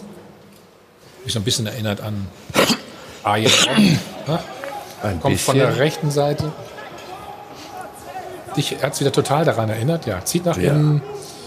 Man weiß auch nicht, dass er einen starken linken Fuß hat. Hopp, schon ist das Ding drin. So. Und für die Bayern gibt es ja keine große Pause. Ruth, Dienstag geht sofort weiter. Dienstag geht's weiter und deshalb der Hinweis, liebe Zuschauer, den Fan-Talk nicht verpassen. Geht also am Dienstag dann auch schon um 18.55 Uhr los, weil die Bayern ja gegen Lokomotive Moskau auch schon früh loslegen. Also Dienstag, Mittwoch ist die Zeit für den Fan-Talk und es ist auch noch nicht zu spät, bei unserem Sport 1 Tippspiel mitzumachen. Falls Sie noch nicht dabei sind, Sie können sich mit Mario Basler messen. Also das lege ich Ihnen auch noch ans Herz. Dann hat die Familie Tessasch aus Hohengehren gespendet. Herzliches Dankeschön. Check24 verdoppelt wie immer und das war's von mir für heute. Danke dir, Ruth. Eine Sache noch schnell wollen wir ansprechen. Mukuku, da gab es Anfeindungen. Ne? Letzte Woche war es, glaube ich. Ne? Ähm, Schalke Genau. gegen Dortmund. Er hat drei. Tore gemacht, ja. Ja, genau. Ähm, Habe ich äh, die Szene in äh, einem Video gesehen oder gehört und das Ganze ein bisschen mitverfolgt. Wir haben uns leider im Fußball uns angewöhnt, dass äh, viele Beschimpfungen gibt und ähm, das ist leider so. Aber wenn es rassistische Aussagen gibt, dann kann man das nicht akzeptieren. War ein Fan da, der was sagen wollte, wurde von anderen unterbrochen. Welche Intentionen er dabei hatte, kann man nicht letztendlich dann sagen, aber er hat ein Zeichen gesetzt und ich finde, wir dürfen vor solchen Menschen nicht kapitulieren. Wir müssen weitermachen, wir müssen uns aufstehen und richtige Antworten immer geben.